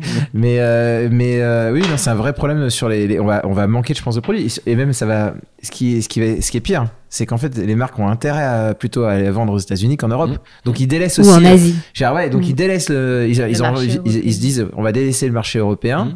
pour euh, le, le- le marché Quand américain. Septodon lance le Bureau de Flow aux États-Unis parce Ouais. qu'ils ont la commande FDA Ouais. et qu'ils se disent on espère l'avoir dans un an. Le mec, il Ouais. a Saint-Maur des Fossés, Ouais. Il fabrique un produit. Enfin, tu vois, il y a un Ouais. moment où, où tu te dis on va. Et tout on ça va à cause de, de problèmes de, de, de, de, De- faux seins et et, et de prothèses de, prothèses de hanches. Mais non, non, après, je pense que c'est nécessaire quand même toutes ces choses-là. C'est que, mais après, c'est toujours la même chose. C'est que, euh, il y a des gens qui se disent bon bah, il faut il faut réguler et après quand ils régulent peut-être qu'ils régulent un, un peu peu trop trop. fort euh, c'est un peu la surenchère c'est ça qui est un peu dommage mais surtout que ça euh, met, en, et, ça euh, met en péril des petites boîtes. C'est-à-dire qu'on risque de se retrouver des gros industriels qui Ouais. vont faire la loi. Quoi. ouais, mais ce qui est déjà Ça met en péril des petites boîtes, c'est vrai. Mm. Et ça met aussi euh, un certain nombre d'outils qui sont très utiles dans nos pratiques. euh, qui vont probablement disparaître. Ouais. Aujourd'hui, Mm. euh, trouve un test électrique euh, Ouais, dans la communauté européenne, alors que le test électrique, ouais, bah, c'est quand même quelque ouais. chose euh, Mm. qui est euh, Non, non, important. c'est, euh, ouais, ouais. important. Et c'est, euh, et finalement euh, t'achètes un, un un test électrique sur eBay sur eBay, non non qui a- mais Il y a le label Non, mais- CE. Mais je dis, mais vous avez le CE Il me dit, oui, China Experience. Chinese Experience. non, non, mais c'est c'est Et, Ça et en fait, ouais. euh, enfin, faut quand même faire gaffe parce que quand tu, tu vois le truc, ils mettent, oui, on a le CE, c'est mais c'est Chinese Experience, c'est pas. Et donc, il y a- parce que le logo CE, enfin, Ouais. le, le machin, Mm. il a une forme, il a une mesure, il a un espace entre le CE Ouais. qui sont très particuliers. Donc, eux ne respectent pas ça. Ils disent, non, on n'a jamais dit qu'on était CE, on, dit, on a le Chinese Experience. Et donc, euh, avec Endodata, vous avez, euh, avec euh, Recall, euh, vous avez créé ouais, une juste- collaboration. Juste pour euh, peut-être euh, justement faire le lien, donc quand je t'ai eu au téléphone, j'ai appelé Mhm. Franck Décupe, Hmm qui était euh, proche, parce que moi je connaissais pas Brigitte, genre je connaissais deux noms, tu vois, mais je j'étais pas proche Mhm. d'elle, tu vois. Et donc euh, comme j'étais plus proche de, de Franck, euh, Lui, il a fait Resto Data, c'était pas loin ça. euh, oui, donc c'était non non, et C'est c'est voilà. pas un- le, le nom ne, ne sort pas du chapeau. Voilà. Oui, d'ailleurs c'était ouais, c'était euh, il voulait, on, on voulait euh, dès le départ faire quelque chose euh, en resto. Euh, euh, le en nom- resto. Ah oui, mais le nom Hmm. d'Endodata existait avant. euh, avant Resto Data, avant tout Resto à fait. Data, voilà. Et, et c'est Franck avait- qui, on avait on avait le ouais. projet de faire le- la partie resto avec Franck, et, et donc lui, il avait euh, lancé cette idée de projet de. Resto Data, et c'est pour ça qu'il a gardé le nom pour euh, pour son projet. pour son projet. Ouais. ouais. Et, euh, et d'ailleurs, on a toujours le projet avec Franck de faire un Oui, Genre. Moi, ça, ça me ferait Tout vraiment fait. plaisir. Et, euh, et en gros, euh, qu'est-ce que je disais? Oui, donc Franck, je lui demande de rencontrer Brigitte et il nous a organisé un, un soir d'été euh, à 100 mètres d'ici dans un, dans un hôtel, une, une réunion avec, avec Brigitte. Et on a, Et ouais, C'est- ça a été un coup de cœur tout de c'était un suite. coup de cœur. euh, et, Et vous la et- connaissiez pas? Non, enfin voilà, de on nom, avait... genre, euh, voilà, mais et donc on a et elle m'a rappelé, je crois deux jours plus tard. Ah ouais, tout de suite. Et elle m'a dit euh, bon allez on y va. Mhm. Et elle dit, et elle dit, on part en multicentrique. euh, Allez hop, Elle a euh, Brigitte. 10 universités, 10, euh, 10 praticiens privés. Et, euh, et donc tout l'été, euh, là cet été, donc je partais en vacances deux semaines plus tard. Et là, je me suis mis à, bah, à, à rédiger un protocole. Euh, donc c'était c'était hyper marrant parce que c'est vrai que pour le coup, je n'y connaissais pas grand chose. Mhm. J'avais lu des articles, mais voilà.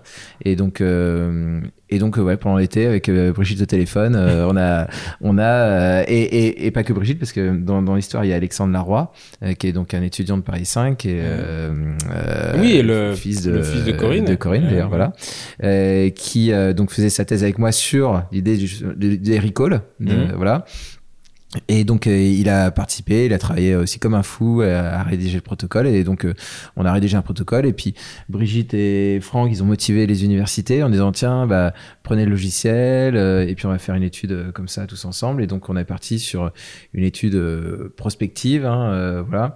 Mais euh, euh, en fait c'est c'est une étude de soins virels on va dire euh, voilà qui, on recueille c'est un peu la partie Sur le, le truc de biodentine Ah non, alors ça, c'est autre chose. ça c'est excuse-moi Ah, Riwan, ok. Ouais, j'ai pas, t'as déjà, t'as déjà entendu parler de Riwan, mais Riwan, donc en fait, c'est cette fameuse étude que je te raconte, le protocole et tout, D'accord. euh, où en fait, on a neuf universités qui ont participé, euh, donc qui incluent des patients depuis euh, un an. Mhm. Et donc l'idée, c'est euh, des consultations, des traitements et des contrôles. Voilà. Et là, euh, à la fin du mois, théoriquement, tout le monde va terminer. Et on recueille les données de ces neuf universités et dix praticiens privés. Donc, euh, cabinet là, euh, François, Stéphanie Lapon, euh, euh, il y a, qu'on n'oublie personne quand même. euh, c'est, euh, ouais, bon, il y a- en tout cas, il y en a- il y, en a plein. voilà. Non, non, je pensais privé, mais bon, les facs, c'est fait de combien de Bordeaux et tout. tout? Euh, là, on, on a, on a, bah, c'est 1000, euh, on a Mille. inclus 1000, euh, 1000 1000, euh, patients. 1000 Ouais, patients. Ouais, ouais. Mais ça va très vite. Oui, en fait, c'est ça. c'est Ça va très vite en fait. Parce que tu fais du, tu- en fait, c'est c'est ça Comme c'est du, du prospectif avec tout ce que tu et et- et t'as pas le sentiment de Vous T'as pas comment- de sacrifice. Et là, euh. vous passez par Recall. Donc Ouais, là, on passe par affranchi de toutes les. euh, Ah, non, mais on a fait enfin, quand même. euh, Ah, tout- mais tout alors, le euh, c'est-. On a rempli les papiers, mais c'est vrai que C'est la DRCI, c'est Ouais. Brigitte et c'est la DRCI qui, euh, qui, euh, qui, qui fait tout, mais en coopération, on fait vraiment euh, tout, tous ensemble. Mais par ailleurs, EndoData est aussi structuré pour permettre ça, parce que ce qui peut sembler extrêmement simple avec de la donnée qui est pas de, de la donnée sensible comme la donnée médicale, devient très très compliqué avec de la donnée médicale. Mhm. Et par exemple, euh, bah déjà, il faut que le patient ait reçu une lettre d'information. Donc, EndoData va automatiquement envoyer la lettre d'information dès le moment de l'inclusion. Euh, les données, elles sont à l'intérieur même de la structure d'EndoData. Les données relatives euh, à l'identification du patient ne sont pas stockées dans le même endroit que les données euh, Mhm. médicales. Et donc, euh, la- la- l'anonymisation de la donnée va se faire plus facilement. Les radios que tu vas inclure, quand tu participes à une étude, tu es censé effacer à chaque fois le Mhm. nom pour les Mhm. remplacer, etc. Tout ça, c'est fait automatiquement par EndoData. Donc, il y a tout, tout un... On a, on a essayé encore une fois d'alléger euh, euh, tout- toute la lourdeur d'une étude par euh, la, la, la possibilité Et informatique. c'est vrai que là, on arrive dans une tendance où, euh, tu sais, on était, nous, on est génération un peu evidence-based, tu vois, Mhm, où justement, mhm. on nous explique c'est études randomisées. Et, et ouais, voilà. Et mais, oui, mais c'est justement la Cochrane, elle a, mis- monté une division justement euh, sur tout ce qui est études de soins virels, euh, où justement ça apporte aussi des informations qui sont non Mhm. négligeables. Donc on- a, on va avoir un retour a priori des études rétrospectives, euh, justement pour euh, pour donner de la, de, de la, ouais, pour alimenter la recherche en tout cas, mhm. clairement. Ok. Eh ben super. Voilà. Donc là, Et, euh, et voilà. Et, donc, Et, puis après, et on a deux études en cours euh, toujours avec Recall euh, pour euh, pour la norme CE hein, pour oui, le MDR du- euh, des de biodentine efficaces, et de bioroute donc Ouais. pour Septodon.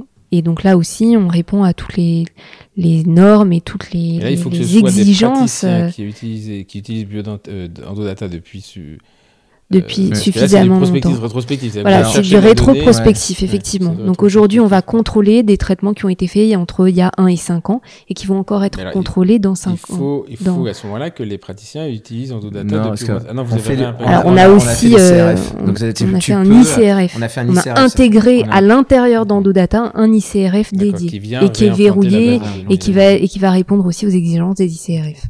Et donc tout ça grâce aussi euh, à Brigitte et à son réseau. C'est vrai que là, on a une alliance avec euh, Brigitte. On, est- Voilà, on on est très on complémentaires. On est, très, très complémentaires. euh, Et c'est une chance que c'est une personne. Ah qui super, nous a- ouais, Super. Faut en profiter avant qu'elle parte à l'étranger. Elle a dit qu'elle voulait faire finir sa carrière à l'étranger. Mais tu sais, avec l'informatique, Ouais. c'est pas grave. Ok, bah écoutez, euh, super. Alors juste, euh, si vous, euh, on va, normalement, je pose la question de façon individuelle, mais on va trouver des façons de, les- Ouais. de revenir de façon euh, euh, sur le duo. Si vous deviez changer quelque chose à votre expérience sur Endodata, euh, qu'est-ce que vous changeriez? C'est un moment où vous dites, voilà, on a fait ça, on aurait dû le faire autrement. Est-ce que vous changeriez quelque chose déjà? Ou finalement, est-ce que, euh, si, si vous deviez changer quelque chose, qu'est-ce que vous changeriez? Alors là. Moi, je... Je tu pense que tu quand- as pas envoyé un mail. si, tu nous as envoyé un mail pour nous dire qu'il y avait cette question. Moi, je pense que Euh. euh, on peut avoir l'impression euh, rétrospectivement qu'il y a des moments où on a perdu du temps, mais en Mm. fait, dans des expériences comme ça, on- ça fait partie du jeu et on perd pas du temps. C'est donc euh, on pourrait regretter d'avoir perdu du temps sur certaines choses, mais en vrai, euh, Voilà, je pense moi, qu'on- je dirais. plus, je sais plus on disait, regretter. euh, quand on perd, on, quand, on, quand on échoue, on ne perd pas, on apprend. ben voilà. Euh, Mais effectivement, quand on est dedans, on a l'impression que ça dure une éternité. Et après, quand tu regardes en rétrospective, tu finalement, c'était chouette. Puis- et aujourd'hui, Ouais. vous avez pu raconter l'histoire. Et euh, quand tu racontes l'histoire, c'est un côté, ça, ça te rappelle des bons souvenirs, ça te rappelle euh, Ouais. euh, les, les expériences Mm. dans le lit avec mon Ouais. bouquin, le cousin et tout. Euh, ok, donc globalement, vous, changez, vous changerez. rien. Ouais, franchement, Ouais. à, à la fois, il y aurait plein de choses qu'on pourrait- qu'on aurait peut-être pu faire mieux. Ou Bien euh, sûr, bien mais- sûr, bien sûr. Mais on regrette pas. Genre, moi, en tout cas, je regrette pas. Oui, Non. euh, je pense qu'on Mm. regrette pas le- tout ce qui s'est passé, l'expérience. Et, Et puis l'expérience humaine, et- puis, dire, Moi, j'ai aussi. c'est le début. Ouais, c'est que le que- début. Et puis, que- et puis ouais. moi, je trouve qu'on a, on a, Ouais, on a gagné euh, beaucoup euh, à partager avec nos utilisateurs. Mm. Vraiment beaucoup. Moi, j'ai Ouais. vraiment appris. Et je trouve que euh, on a des utilisateurs qui ont des profils très différents. Et ça, c'est quand même quelque Mm. chose de, de, de- à souligner. Et, euh, et, et je pense que chaque profil d'utilisateur nous a apporté euh, des choses différentes. Mm. On a des gens euh, très, on- on a des gens qui sont des opinion leaders, on a des gens qui euh, euh, sont pas du tout connus, des gens qui démarrent, des gens qui ont une grosse expérience euh, de Ouais, l'organisation. Academy. Ouais, Voilà. il y en a qui doivent académiques qui sont Ouais, ouais, euh, ouais. bah, moi déjà. Voilà. Euh, Mais c'est vrai que. vous êtes à l'université de Saint-Joseph aussi Oui, Ouais, à Beyrouth, tout à fait. euh, c'est- Il y a des universités qui commencent à nous demander à l'étranger. Mhm. Mais c'est vrai qu'on voilà, on essaie de encore de on prend notre temps euh, tranquillement parce que c'est vrai que je- je vois c'est du boulot. Mais c'est vraiment moi je ressens en deux data comme euh, une brique. C'est que tu vois TDO a posé une brique. Mhm. J'espère qu'en deux data on posera Oui, une oui, autre. J'espère que d'autres en poseront d'autres. Euh, et c'est vrai que tu parlais des 7 ans tout à l'heure. tu sais, que, Mm, voilà, mm, donc mm. bon, on n'est pas encore à 7 ans. Peut-être que c'est c'est ça qui fait qu'il va falloir encore peut-être encore évangéliser un petit peu. Et, euh, et qu'en fait, il y a encore beaucoup de choses à faire euh, en termes d'intelligence artificielle, en termes de recherche. La recherche, Ouais. on, est, on en est qu'au début. On a beaucoup d'idées. on a, on a beaucoup des idées, et puis même euh, euh, d'amener justement euh, cet aspect recherche chez tous les utilisateurs, euh, bah, ça va, ça va prendre aussi du temps Mhm. et il faut Mhm. qu'on améliore notre logiciel encore. Il y a plein de choses à faire. Donc moi, je pense que peut-être qu'à notre retraite, on n'aura pas fini. Euh, et il y aura mais encore plein d'autres choses en à, fait, c'est- à faire. la- alors par contre, vous allez rentrer Mm. dans une phase, euh, tu sais, c'est un peu comme les side projects en fait, Mm. c'est-à-dire que tu as la phase de développement, Mm. et puis après tu as la phase de développement, de scaling. Ouais, c'est- on est Voilà. dedans. Et, et là, euh, et là dedans, tu, tu, tu vas rentrer, Mm. vous allez rentrer dans une deuxième phase qui est celle du business, où tu vas faire des choix entre nécessité de faire du profit pour Mm. améliorer, voilà, et c'est cette... euh, cette Ouais. euh, et, et- parce que souvent on dit oui, c'est l'informatique, c'est du Mm. serveur, ça coûte rien en fait. Ah Ah non, c'est ouais, euh, c'est énorme. Très cher. ouais. Surtout, encore une fois, sur de la donnée sensible. Là, on entend, euh, après, je sais pas si vous voulez pas répondre là-dessus, mais vous êtes que les deux associés ou vous êtes trois associés Non, on est vous êtes- quatre. On est quatre associés. Et il y a Manu, Emmanuel. l'implantologiste. Ah oui, d'accord. Donc là, il est euh, dans la société. Elle. Ouais, elle. Elle, pardon. Ouais. Ouais, donc Ouais. elle a la débit de la société. Et, euh, mais elle- vous l'avez fait rentrer là récemment pour le projet Implanto ou, Ouais, euh, Oui, ça. oui, tout à fait. Absolument. Elle rentre Mais- en bon moment, elle. Mais Parce que vous n'avez pas valorisé. euh, si, enfin, vous avez réussi à valoriser. Non, mais on n'est le- pas dans une histoire de valeur. Oui, on, est pas, on est vraiment dans une, on est dans une aventure. Et puis après, on elle est pas- rentrée. euh, certes, elle est là depuis un an, mais c'est pas des choses qui tombent du ciel comme ça il y a un an. C'est des choses qui, se discutent depuis longtemps. Mais euh, non, non, c'est vrai qu'on n'est pas dans une dans une phase de de valorisation de la. Genre, on n'est pas dans une phase de valorisation. En tout cas, c'est pas l'argent n'est pas le nerf de la guerre. L'histoire, mais c'est que ça devient. fonctionne. Il devient, oui, en fait. il le devient d'une certaine façon, mais euh, mais c'est vrai que euh, nous, ce qu'on veut, c'est que genre, je pense qu'on a déjà plus d'ego hein. qu'autre chose déjà. Genre, Mm. toi, on a, genre, après, on a- voilà, il faut faut que ça tourne. euh, donc, euh, mais on a envie que ça fonctionne et, et que Mm. tout le monde soit content d'avoir un Oui, logiciel. mais et inversement, voilà. pour que ça fonctionne, il y a- y a- Hmm. Il faut, il faut des mecs pour développer. Puis, Ouais. bon, autant vous, toi, tu te dis, c'est vo- c'est votre bébé, machin, Mm. et, euh, et voilà. Ouais. Sauf que le mec, il dit, ouais, mais moi, ça Ouais. remplit pas mon frigo, les cocos. hein. Non, non, tout à fait. Tout Et à un fait. développeur, Ouais. un développeur, ça va- c'est. Euh, ouais, Non, mais je sais, ouais. Ouais, on sait-. On, sait, on, sait, connaît les coups. euh, euh, donc, euh, donc voilà, mais non, non, les- là on est en plein scaling. Ouais. Mm. C'est, vraiment cette phase qui est, qui est d'ailleurs pas notre métier à la base. Hein, euh, Non, mais on peut- se fait aider. subir. On se fait aider. On se, genre, voilà, et on, a déjà plein de discussions euh, qui sont hyper intéressantes et pour justement On en fait, le truc, c'est, de réussir à faire en sorte que tout soit pérenne et, et, mmh. et- et de stabiliser tout pour que la croissance se fasse Mmh, intelligemment et, et au, détriment de personne, Mm. aussi bien des fondateurs que des utilisateurs. Ok, bah, merci beaucoup à tous les Bah, deux. Et, te Merci à toi, il, est, Stéphane. euh, il est 1h30 du matin. Ouais, c'est trois heures plus tôt qu'hier. Et tu vois, vous aviez dit, mais qu'est-ce qu'on va raconter? On a mis 2h15 quand même, hein, c'est un des plus longs. Mais, euh, voilà. Bon, après, je, je dirais que c'est parce que vous étiez deux. Mais voilà, c'était. on n'a pas euh, parlé de ma grand-mère. On peut, je reviendrai. Euh, non, en fait, c'était voilà. moi, ce qui m'intéressait, c'était aussi de, de, de voir comment des parcours euh, qui vous amenaient pas forcément, qui n'étaient pas écrits pour arriver Mm. là-dedans. hein, toi, c'est euh, un, un- un praticien qui te met du protépeur sans te donner la notice, et, et toi, c'est parce que euh, de- ça s'est pas bien passé avec un master. Et finalement, voilà, c'est les, les pivots. Et de devenir entrepreneur un peu, euh, un peu à son insu. Enfin, Ouais, c'est totalement entrepreneur notre insu pour le coup. Ouais, Parce que euh, c'est vraiment, c'est plus la passion quand même du, du, de Mais en la fait, clinique. C'est vraiment, dire, on est vraiment pour le coup Oui, entrepreneur mais je, pense que tu deviens pas, tu te déclares pas entrepreneur.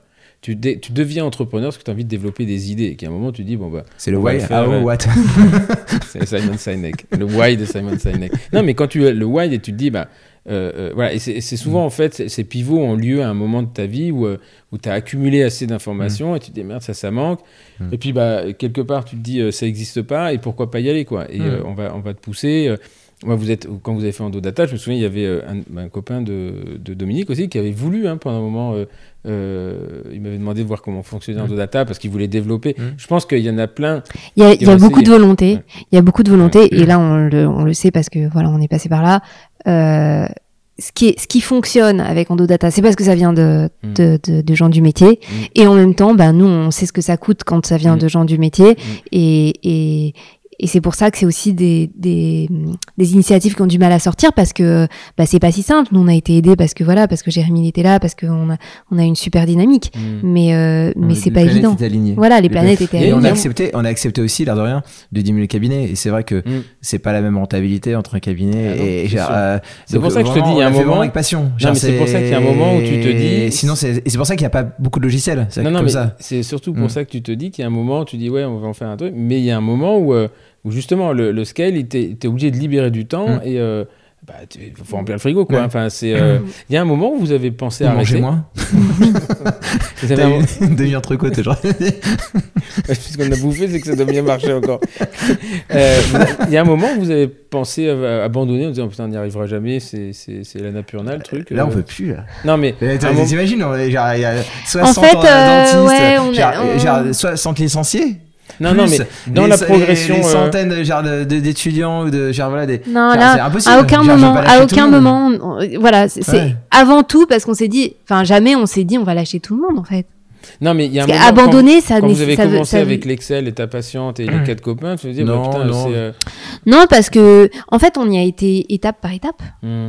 et on a fait quelque chose qui était proportionné à, à ce qu'on faisait.